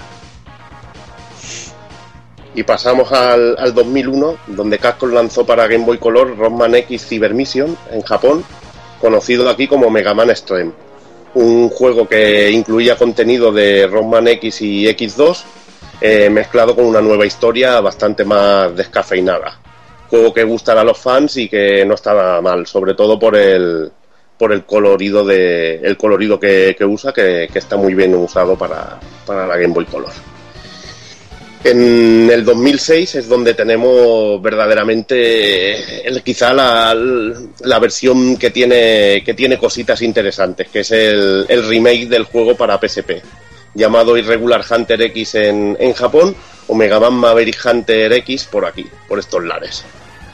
A primera vista veremos que el juego opta por un diseño poligonal de personajes, enemigos y escenarios, pero se mantiene la, jugabilidad 2D del original sin limitarse a ser una, mera copia, incluyendo un montón de contenido que, que os paso un poquillo a, a comentar, aunque me dejaré alguna cosita. Perdón, se incluye el OVA animado, que ya hemos comentado, el Día de Sigma, que narra los hechos justo antes de los eventos del juego. Además de esto, se incluyen numerosas intros de anime y nuevos elementos como diálogos con los jefes y durante las batallas, como también ha, comentado Kafka. También tenemos dos modos de dificultad y podemos salir de una fase sin necesidad de terminarla, algo que, nos obligaba la, versión original. Nuestros disparos no, atravesarán muros, con lo que se hace un poquito más difícil la cosa, y la energía de las armas se rellena cuando perdemos una vida y, además de esto se hacen cambios eh, en algunos disparos especiales. También las fases finales de Sigma se modifican. Son distintas a las del juego original y, también contamos con que toda la música del juego es arrange, con calidad CD, que la verdad que algunos de ellos están muy bien, aunque algunos creo que pierden la, pierden la, la potencia que tienen algunos temas originales. Pero la verdad que, que está muy chula y también simplemente por esto ya, ya merece la pena pegarle una buena viciada.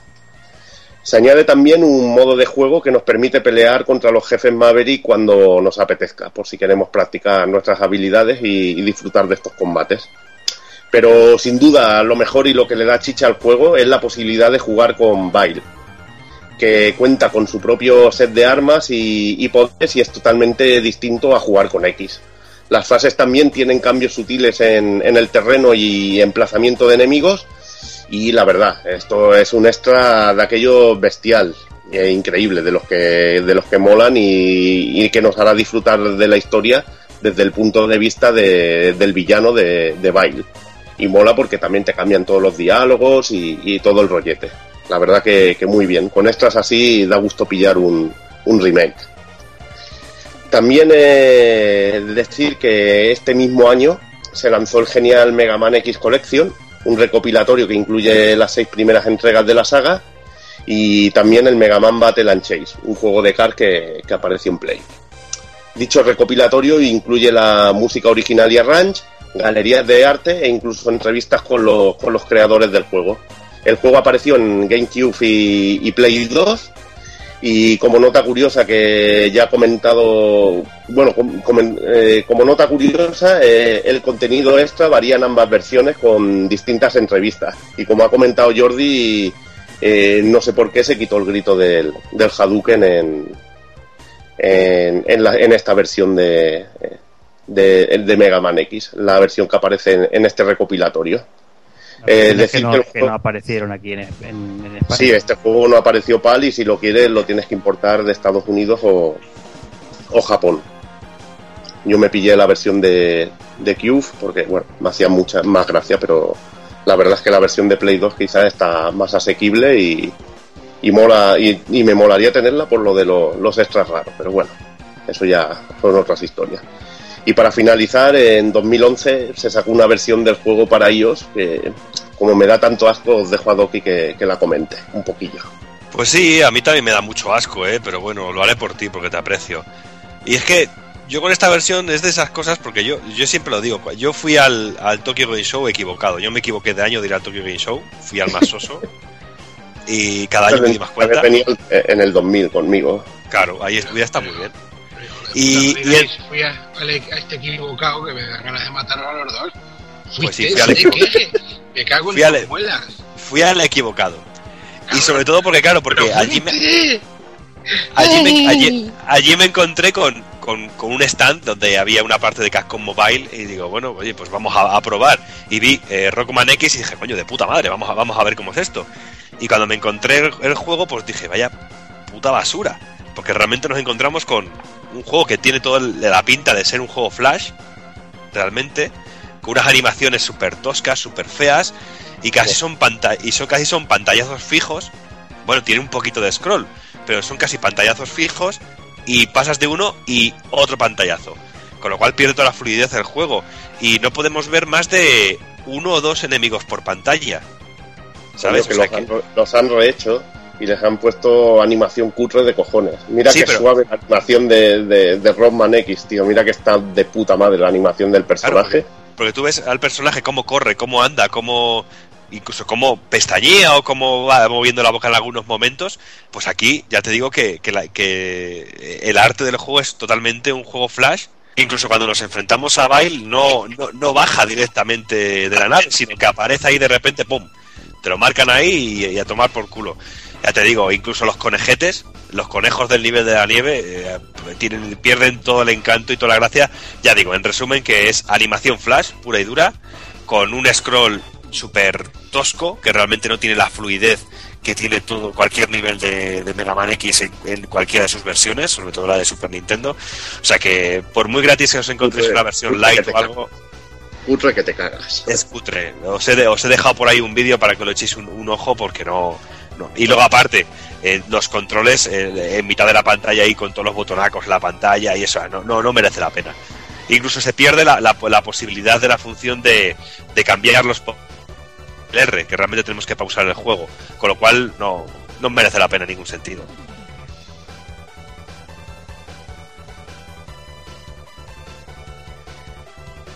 Y bueno, pues ahora vamos a continuar un poquito, ya visto el, el chasco este que nos ha venido con la versión de iOS, vamos a, eh, tenía que decir iOS, eh, que me gusta decirlo de iOS como, eh, como buen histérico.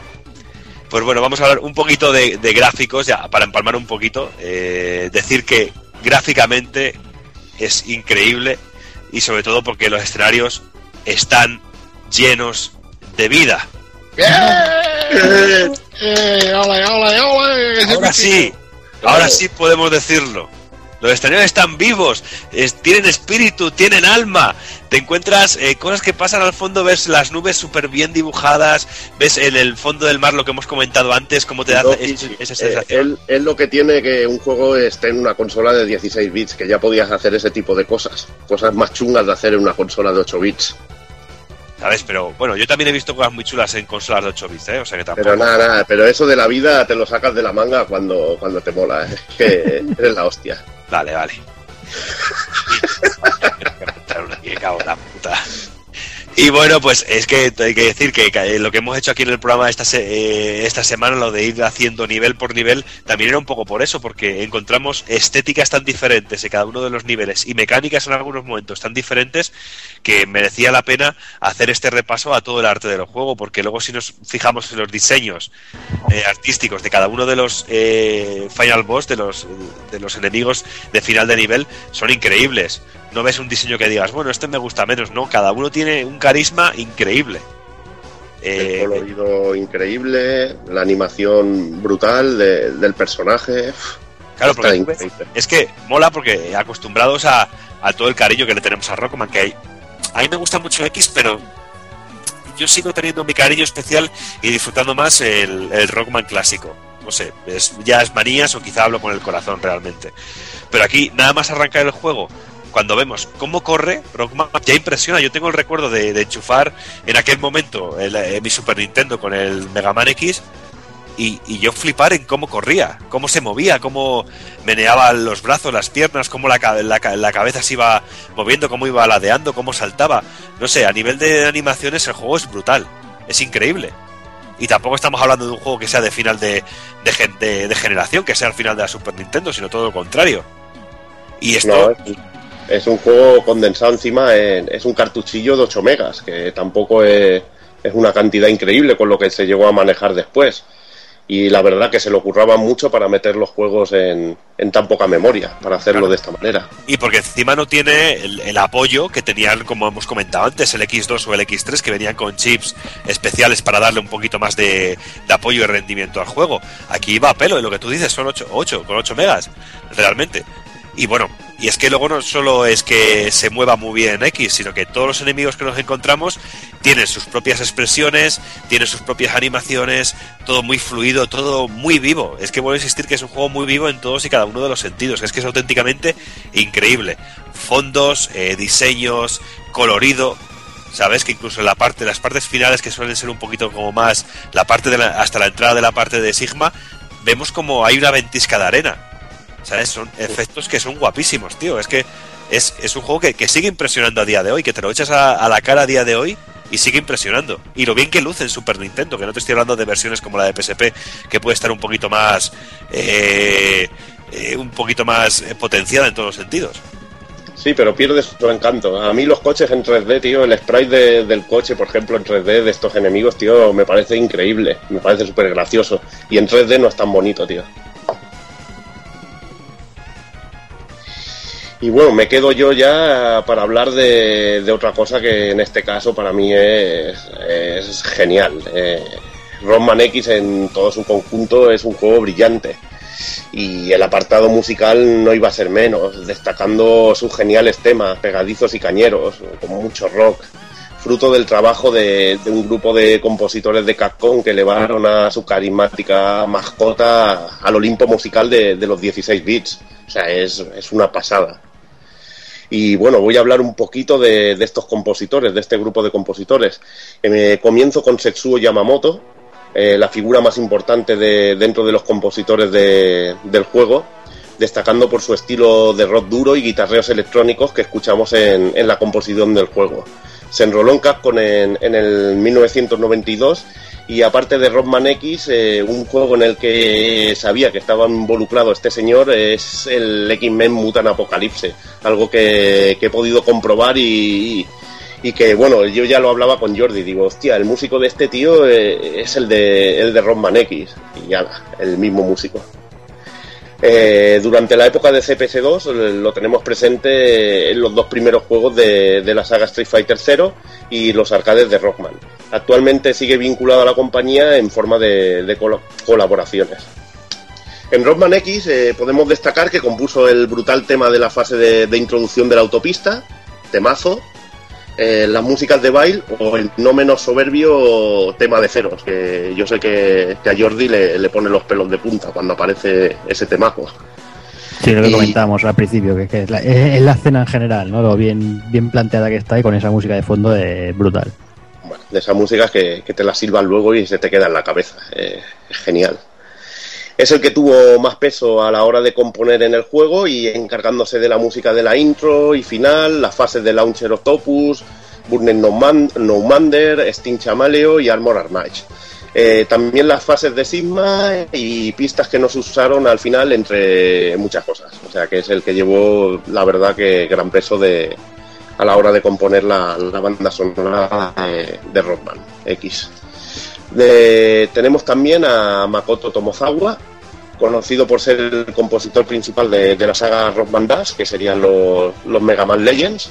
Se enroló en 1993, comenzando con Aladdin y otros juegos de Disney de, de la compañía japonesa para Super. Aparte de Rockman X, también participó en la banda sonora de, de Rockman 7. También es el responsable de OSTs como la de como la saga Dino Crisis y tras su paso por Capcom se enroló en DIMS donde trabajó como director musical de los Street Fighter 4. Eh, en Rockman X es el responsable del tema de Sparkman Driller y Storm Eagles. Eh, dos temazos de los que más ritmo tienen y de los que más me gustan de, de la banda sonora. La verdad que, que se lo ocurrió. Yuki Wai eh, es una compositora que también que, participó en esta OST y comenzó en Capcom a principios de los 90, donde destaca, destaca su trabajo en la saga Rockman y, los Versus. Su primer trabajo fue, para, fue el Gargoyles Quest 2 de, de NES, creo recordar que era, y en 2001 dejó Capcom para trabajar en, en, su propia compañía junto a su marido, también compositor de Capcom, donde trabajó en juegos como R-Type Final. Eh, en Rockman X se encargó de la pista de Chill Penguin, la, la pistilla de, del pingüino, una música que también está muy chulilla. Luego tenemos a Yuko Takehara, otra mujer que se enroló en Capcom en los 90 y sus primeras músicas en Super se remontan al Final Fight 2 y la podemos encontrar en la música del, del mítico Breath of Fire 2. Además de trabajar en multitud de arcades de CPS2, también intervino en la música de Rockman 6 de, NES. Su contribución en el tema, que no es poco, es el tema de Boomer Kuwanger, que para mí es, es, mi favorito del juego. No sé cuál es vuestro favorito, pero para mí el de Boomer Kuwanger, como empieza y el tonito que tiene, es una puta pasada. Para terminar, eh, Toshihiko Horiyama, compositor muy importante en la saga X, destacando su rol eh, en el que yo puedo calificar como magno Rockman X4. En la Super destaca su papel como compositor en Demon's Blazon Demon's Crest, un jueguecito de estos, de estos buenos que había en la Super. Y sigue en la compañía con trabajos como Ghost Trick y, y la saga Ace Attorney. Eh, su colaboración en Rockman X la verdad es que es pequeñita, siendo el responsable de la pantalla de passwords. Pero bueno, es una pantalla que resulta útil dentro de lo que cabe. Y bueno, luego también tenemos un montón de, de, merchandising del juego, como es música, arbus y un montón de más cosas. Y también podemos encontrar algunas colecciones en CD, como son Rockman X CD Range, que contiene can eh, canciones lentas, con otro estilo muy distinto al juego, con un rollito más chill out, jazz, eh, y con temas muy curiosos y, y, sorprendente comparado con el espíritu pegadizo y rápido de los temas de originales del juego. Me gusta mucho este CD, la verdad. Está muy bien, muy curioso porque algún, algunas canciones te cuesta, te cuesta pillarles el tono y todo, pero la verdad que, que en algunos temas sienta bien eh, el arrange. Sí, porque no deja de perder la esencia también de, Ahí de Rockman, porque yo esto tuve, lo, lo, encontré, no sé si me lo pasaste tú o me lo pasasteis alguno de vosotros, un torrent con, con todos los CDs por ahí y, y, los tengo por ahí guardados y hay algunas canciones que sorprenden mucho, muy guapas. E incluso alguna que no son de este, sino que hay alguno que es eh, algún arrange, lo he utilizado para alguna de mis clases de spinning, o sea que ahí, ahí, lo, ahí lo dejo. Ahí está. Oye, también utilizo las de Initial D para, para algún, alguna canción de Body Combat, o sea que bueno, luego también tendremos el Rockman X Collection, es un CD recopilatorio que incluye la, la OST de la saga X, del primer episodio al sexto. Muy chulo, esto muy chulo, recopilando toda la música de, de la saga. También tenemos el We Are Rockman. Eh, en este CD nos encontramos con una range de la fase de Armor Armag, Armag, que como bien indica el título del CD, es una range rockero, muy cañero, pero lo genial es que este que está en la range de la fase de la, de la, autopista de la introducción y es una auténtica burrada. Porque qué es lo que decía yo al principio que ya la música del principio del juego a mí a mí me encanta. Yo creo que es Esa la que marca es, perfectamente es, lo que es todo el juego. Esa melodía es que cuesta elegir. A mí hay varias melodías la del Storm Eagle la de y la de Boomer Kuwanger y la del y la de Sparkman Driller me encantan pero esta es que la, la, de la intro también dices hostia me quedo con una música de Mega Man X es que tiene tres o cuatro o cinco que son bestiales. También en las fases de Sigma hay músicas brutales pero este arrange de We Are Rockman es cojonudo. Además tiene un comienzo así flojito y luego se anima a lo bestia a lo cañero y está increíble.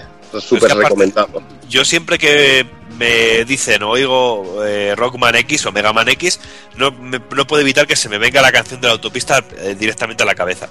Pero directa, Hola. siempre. siempre. Es brutal. Y luego tenemos el Rockman X Irregular Hunter, que es el CD de, mu- de- de música con las versiones arrays del juego de el remake que se hizo para PSP. Muy bien, que está muy bien. Y bueno, un, un tema que interesante que me gustaría comentar es que hay. Es, um, Rockman X es una saga muy querida. Y en este caso también la música llama mucho la atención y la verdad que hay unos arranges de, fans que son realmente increíbles. Yo me gustaría recomendaros que si podéis escuchéis los de Kurogane Zir, también conocido como U-Gen, que siente debilidad por, por los temas de, de la saga Rockman X y bueno, la saga también Rockman en general. Y pff, eh, os recomiendo que, que los escucháis porque hay arranges pero impresionantes de la fase de Armor Armage, Sparkman Driller, Storm Eagle y Boomer Wanger, que es impresionante. Yo creo en el móvil llevaba también el, el tema de Sparkman Driller de este hombre, que era cañe- cañerísimo, tío, como tono de llamada, porque es, la puta hostia. Me encantaba, me encanta, me encanta y, me encantaba y me encanta. Igualmente también si buscáis eh, encontraréis eh, cosas muy majas como los remix de Overclocked o los de Brace, otro usuario de, YouTube que, que tiene unos arranges realmente muy buenos. También abarcan varios capítulos de, de la saga. Y ya la parte de libros y estas cosas, eh, tenemos cositas como por ejemplo la guía típica guía de juego que salió en Japón, tenemos varios mangas de- dedicados a Rockman X. Y como no, tenemos los artbooks, eh, artbooks sobre todo unos muy recomendados. El primero se publicó el del 20 aniversario eh, en Japón apareciendo en dos volúmenes, uno para la saga X y... O sea, per- perdón, en Japón aparecieron juntos y aquí en Estados Unidos aparecieron por separado eh, X y la saga, la saga original y después, eh, cinco años después, apareció el, el tomo con el 25 aniversario agregando los últimos, los últimos juegos que habían salido. Unos libracos eh, brutales, totalmente in- indispensables porque son, son una joya. Y si es la versión in- en inglés ya, ya Es delicioso, vamos. la Biblia de, de, de Mega Man con todos los datos, con todas las ilustraciones, que además las ilustraciones, no hemos hablado del arte de Mega Man, este arte anime que tiene así, y en el caso de Rockman X, un diseño tan, tan chulo, tan Mm. mucho más, más guapo que el de... A mí me gusta mucho más que el de, el de la saga original, que me gusta, pero en este caso lo encuentro más, más genial. Sí, porque Mm. aquí se ve potenciado en los momentos de conversación con las ventanitas que salen de los bocadillos, que salen las ilustraciones de los personajes. ¿Sabes? Y por ejemplo, aquí el diseño de, de Bail mola mucho. Aquí es donde vemos todo el casco y toda la expresión a Bailes y es genial. Y bueno, y después también tenemos pues las típicas figuritas de, de Ars que también son increíbles y muchísimas, muchísimos más merchandising que bueno, que no podemos pararnos a enumerarlo todo porque hay, miles y miles de cosas dedicadas al bombardero azul. Y nada, vamos a ir casi casi cerrando, vamos a, a leer unos cuantos de los mensajes que nos habéis dejado por las redes y empezamos con el señor Fran Friki que nos dice que es su primer Mega Man y posiblemente uno de los juegos que más ha disfrutado en toda su vida. Dice, me lo quedaron con 5 o 6 años y fue una de las semanas más intensas con su Super NES. Recuerdo que tenía suficiente reto como para no dejarlo a medias. Dice, cada partida era un goce, aunque ya te supieses de partes de memoria. Dice, la, la música de Boomer Wanger nunca se le olvidó. Está muy en la línea de que comenta Evil. Y Dice, y Sigma, uno de los enemigos más carismáticos del mundo del videojuego. Dice, echo de menos esta gran saga, pero Capcom la mató por sus decisiones. Y acaba diciendo un larga vida a X. Ahí, ahí. Tenemos también un comentario del amigo Joan Barberá que dice, aunque siempre he disfrutado más con el Mega Man original, hay que reconocer que Mega Man X supuso un salto cualitativo enorme por su historia, sus gráficos, su jugabilidad, su música, etcétera. Dice Capcom nos tenía acostumbrados a juegos de gran nivel y la hora del gran Inafune no podía ser menos. Dice un fuerte abrazo y espera con ansia escuchar el programa. Y dice, no podéis imaginar la cara que se le quedó la primera vez que vio a X haciendo el Hadouken. Yo creo que, que- que como todos, ¿no? Que, que alucinamos, pero muchísimo. La boca hasta el suelo. Alucinante. Tenemos también otro mensajito del amigo Víctor Santir, Santín, perdón. Eh, dice, Mega Man es de mis sagas favoritas y este X lo recuerdo con mucho cariño de la época Super NES. Fácilmente puede jugarlo una vez o dos por año y sigue sin aburrirse. Hizo una experiencia maravillosa de un Capcom en la mejor forma. Otro mensajito del amigo Juan José Martínez. eh, el amigo Kalim, se dice, Rockman X me hizo redescubrir la franquicia de Capcom y elevar al infinito mi, mi afición por ella. Dice, no puedo decir nada más, espera con ganas el programa. Y para terminar, hagamos el amigo Enrique Romagosa, que dice, sin desmerecer los Mega Man anteriores, Mega Man X fue una vuelta de tuerca, lo de subirse en robots, enemigos más grandes, nuevos movimientos, más acción, nuevos personajes, una auténtica pasada. Dice, sé que va a disfrutar del programa y bueno, que tenga ganas de escucharlo. Y nada, esperemos que, que os guste. Y bueno, como siempre, vamos a ir finalizando, vamos con las curiosidades y empezamos con una que dice que la intro del Rockman X3, eh, Launch Octopus, aparece en la escena atacando a Mega Man. También Chili Penguin eh, y Storm Eagle eh, son los únicos jefes que aparecen en el OVA del Día de Sigma. En el Mega Man X original, Chill Penguin lleva a su espalda un par de dispositivos de criogenización, pero en Maverick Hunter X solo lleva uno. Chill Penguin hace un cameo en Rockman X4, apareciendo congelado en el nivel de Frost Walrus. Boomerang Kuwanger este. ¿qué? Bueno, el del Boomerang. El del Boomerang, el de ciervo volador. El ciervo volador. Pareces Arevalo, tío. Tío, Boomerang Kuwanger es el único, mami. Un francés, un inglés. Bueno, el Boomerang Kuwanger es un único Maverick que no fue renombrado al pasar por los Estados Unidos. Steam Chameleon junto a Boomerang Wanger son los únicos Mavericks de Mega Man X1 que no aparecieron en Mega Man Extreme ni en Mega Man Extreme 2. Qué bien lo dices Es- tú, macho. A ver, ya verás que ahora me toca a mí, ¿eh? Venga, Cameron, junto a Blast Hornet y Magna Centípede, forman parte del ataque de resurrección, recreación con chatarra de Metal Snark Player en Mega Man X6. En la película del Día de Sigma se insinúa que Storm Miguel ya era miembro de la rebelión de Sigma antes de que el propio Sigma mostrase abiertamente su rebelión. También en el día de Sigma veremos el origen de las marcas en los ojos de Sigma, provocadas por X, el síndrome Capcom de, de las cicatrices, que mola un montón. Storm Eagle hace un cambio en Mega Man X6. En el modo cargado de Metal Anchor se crean varias copias metálicas de Eagle en su movimiento Diving. Podemos llevar a Rockman X en Marvel vs. Capcom 3, también a Zero, que a su vez también se apuntó al SNK vs. Capcom Chaos. Y de la misma manera, en The Rising 3 podemos desbloquear el traje de Rockman X. Que yo piqué con el juego por esto, tengo que decirlo. El reciente Project Cross Zone también cuenta con X y Zero como personajes jugables.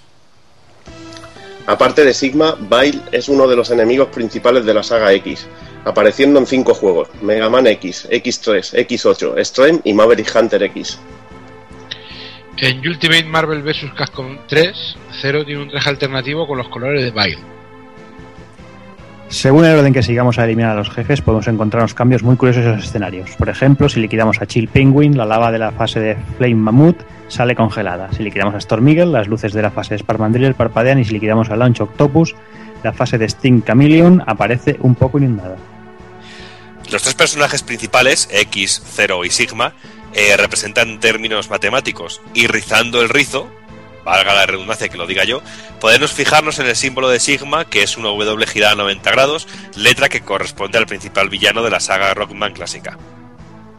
Keiji Inafune confirmó en una entrevista que se añadió a, Ba- como personaje jugable en Maverick Hunter X, para poder jugar la historia en la piel de los malos y para sorprender al jugador con algo que no fuera tan obvio como jugar con Zero. En la saga X, normalmente el primer jefe de fase de introducción es gigantesco, algo que no sucede con Bile montado en su Wraith Armor en, el- en la primera entrega de, de la saga. A la Baby Comando. Eh, bueno, en el recopilatorio Mega Man X Collection eh, falta la voz, lo que hemos comentado antes, digitalizada de X cuando grita Hadouken, que sí está presente en el original de Super Nintendo. Mira, mira cómo Hadouken sí que sabe pronunciarlo, ¿eh? Hostia, Sí, lo tengo tatuado con un destornillador en la espalda, tío.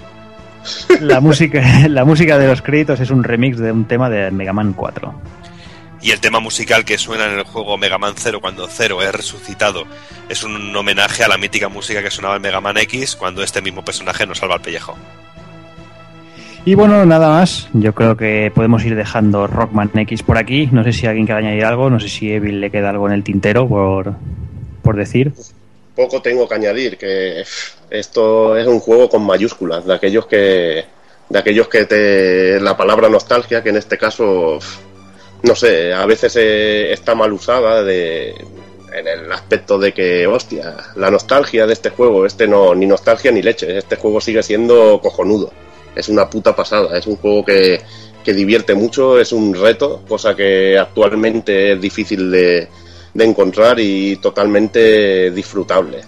Es un juegazo, un juegazo de que mezcla plataformas y tiros de una manera mágica y, que recomiendo descubrir. Ahí sé que hay gente que, que ya es muy fan de la saga y los conoce perfectamente, pero hay mucha gente que, que nunca les ha dado la oportunidad y creo que, que se la deberían dar y, y, disfrutarlo, porque la verdad que el juego te da mucho y sobre todo mucha satisfacción al pasarlo por decir, hostia, es un juego que requiere habilidad para hacerlo.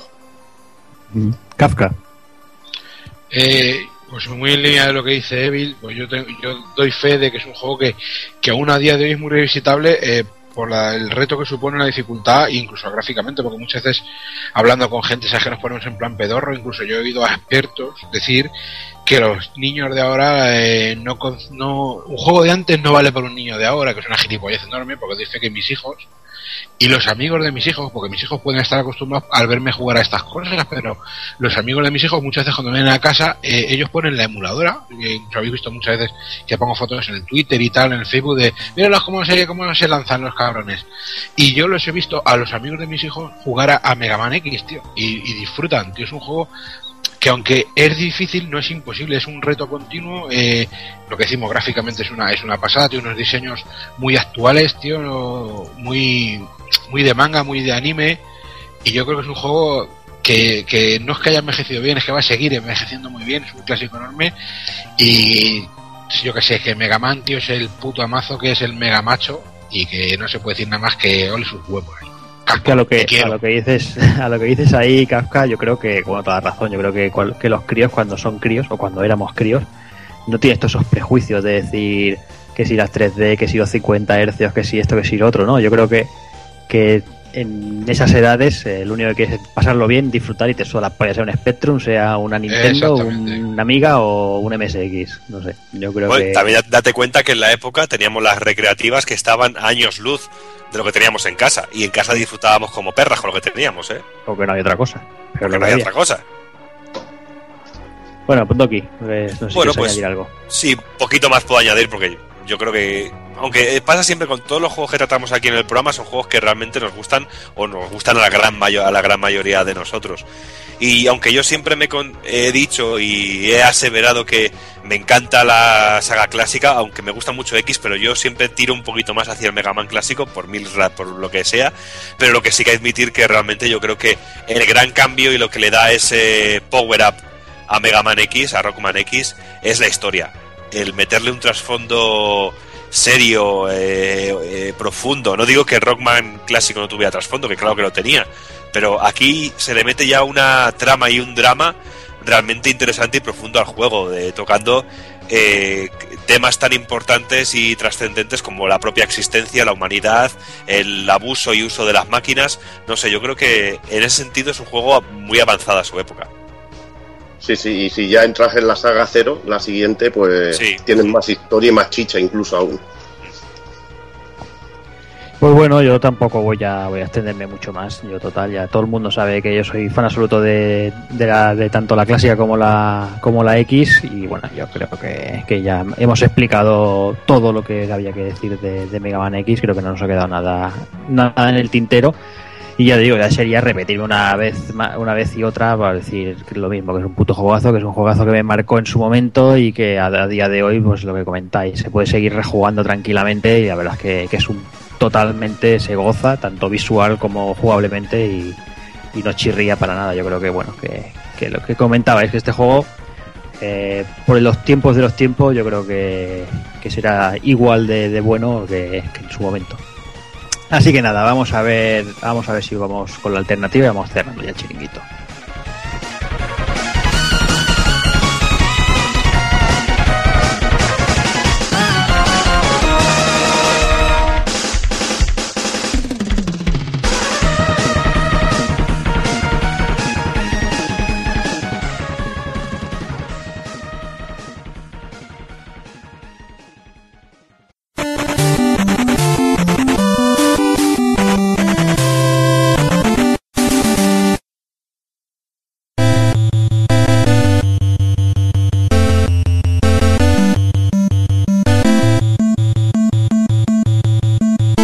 Y vamos a por esa alternativa, ya sabéis, un minutito para defender un juego del mismo estilo. Eh, a ver si, si- bueno, siendo Rockman X va a ser complicado, pero bueno, a ver si, si alguno nos convence. Empezamos, por ejemplo, con Kafka, eh, ya que no está, no, no suele estar mucho, pues nada, el marrón para ti el primero.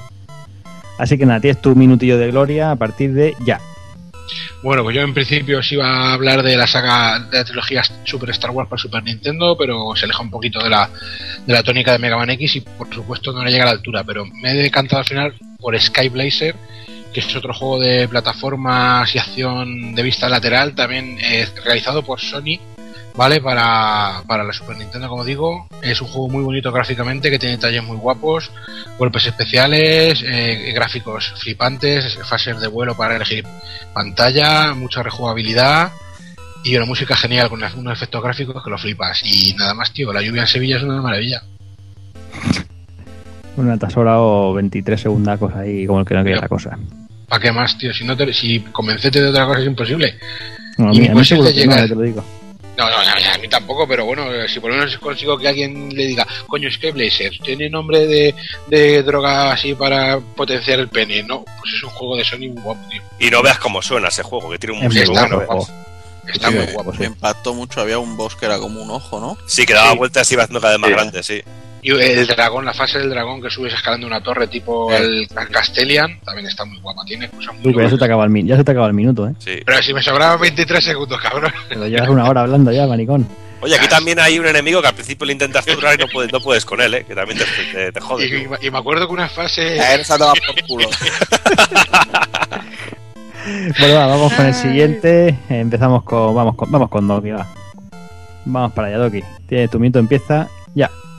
Pues bueno, pues para demostrar al señor Evil de que para que un juego tenga vida no hace falta que sea de 16 bits, pues vamos a hablar de un juego de NES del año, de, del año 1992, un juego sin salirnos de Capcom, porque después de DuckTales y después de Chippy Chop, pues nos llegó el maravilloso Pato Darwin. El juego del Pato Darwin, un juego basado en la serie de dibujos y creado pues con el mismo motor de Mega Man 5.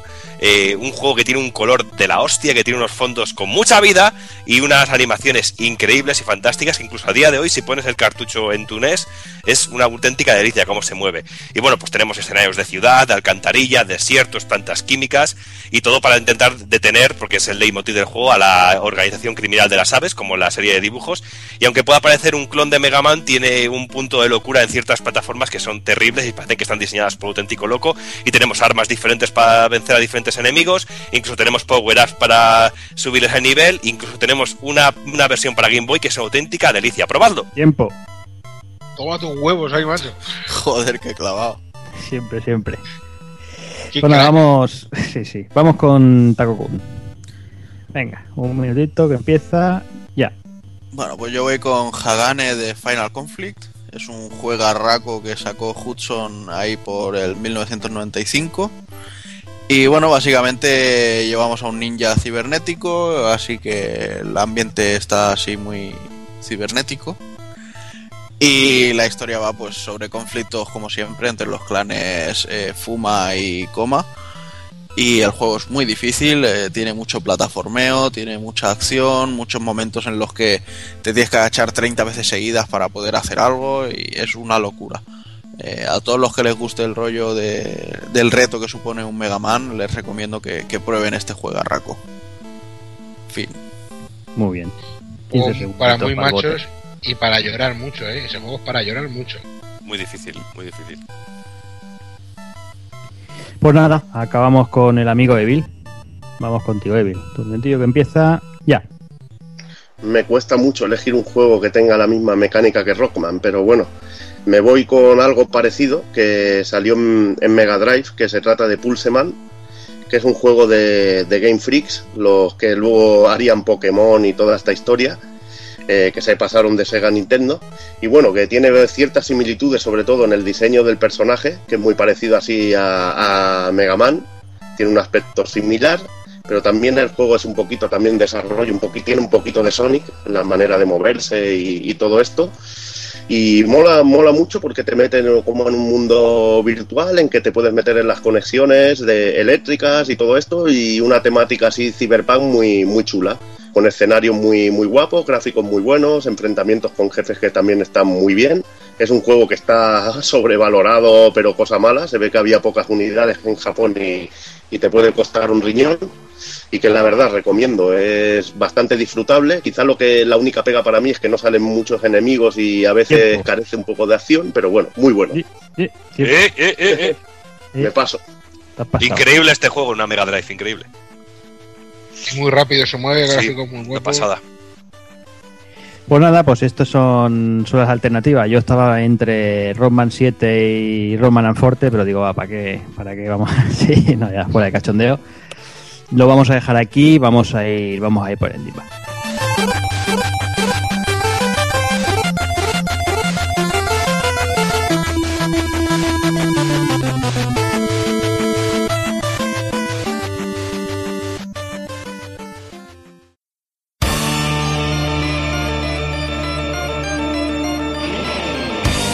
Y recuerda, si no te mola ser un calamar y quieres estar bien informado, pásate por el blog pulpofrito.com. También puedes seguirnos en Twitter y Facebook.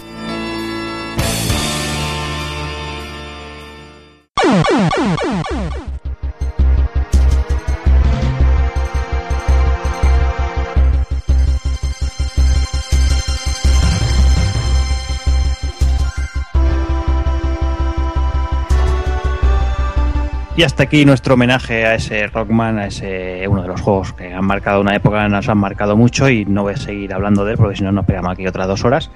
Y nada, ya solo me queda ir despidiéndome aquí del personal, me empiezo despidiendo del señor Doki. Pues bueno, eh, al final me ha llegado la respiración, los pulmones, porque tengo la nariz eh, colapsada totalmente con los putos cambios de temperatura. Pero bueno, una gozada poder charlar de este, de este clasicazo, de este juegarro. Y sobre todo intentar contener un poco, porque si no nos, no nos sujetas tú con puño de hierro, aquí nos ponemos a hablar aquí estos cabestros y yo de, de, la, de toda la saga y empezamos aquí a hablar y hacemos un programa de 20 horas. O sea que... Pero bueno, está bien esto de guardar balas para otras ocasiones porque es que tiene que volver Mega Man por aquí o Rockman por aquí tiene que volver sí o sí. Sí, sí, está claro. Pero bueno, veremos, a ver, ya como decía Evil, de aquí a un añito ya veremos, a ver, Sí, con ese sí. X4 o algo de eso, veremos, veremos lo que hacemos. Pues nada, Doki, hablamos, hablamos en breve. En breve. Me despido también del señor Kafka. Bueno, yo como eterno invitado, lo primero agradecer a Doki que me haya vuelto a ofrecer la posibilidad de aparecer aquí con vosotros. Muchas gracias y como no creo en las casualidades, tío, yo encuentro tío, un una cosa romántica, tío, que haya vuelto con, con el gran Mega Man X, tío. Para mí es un juego muy muy grande y como digo, todo un honor que haya sido este el juego con el que haya vuelto. Y en cuanto a la duración del programa, yo qué sé, si os, si os hace corto podemos leer unos horóscopos o algo. Sí, hombre.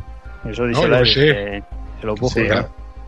Y por lo demás, nada, deseando seguir, a ver si ya puedo ser un poquito más constante, seguir aquí con vosotros y a ver con qué me, me metís caña la semana que, el mes que viene, perdón. Claro. Porque la cosa promete, va- huele a caspa, chochetes jugosos y braguitas, Caspa tío. esa, caspa esa que te gusta. Va a, ser, va a ser un programa, yo creo que jodidamente épico, tío. ¿Hay, juego de películas de Esteso y Pajares o qué? Pues sí, sí.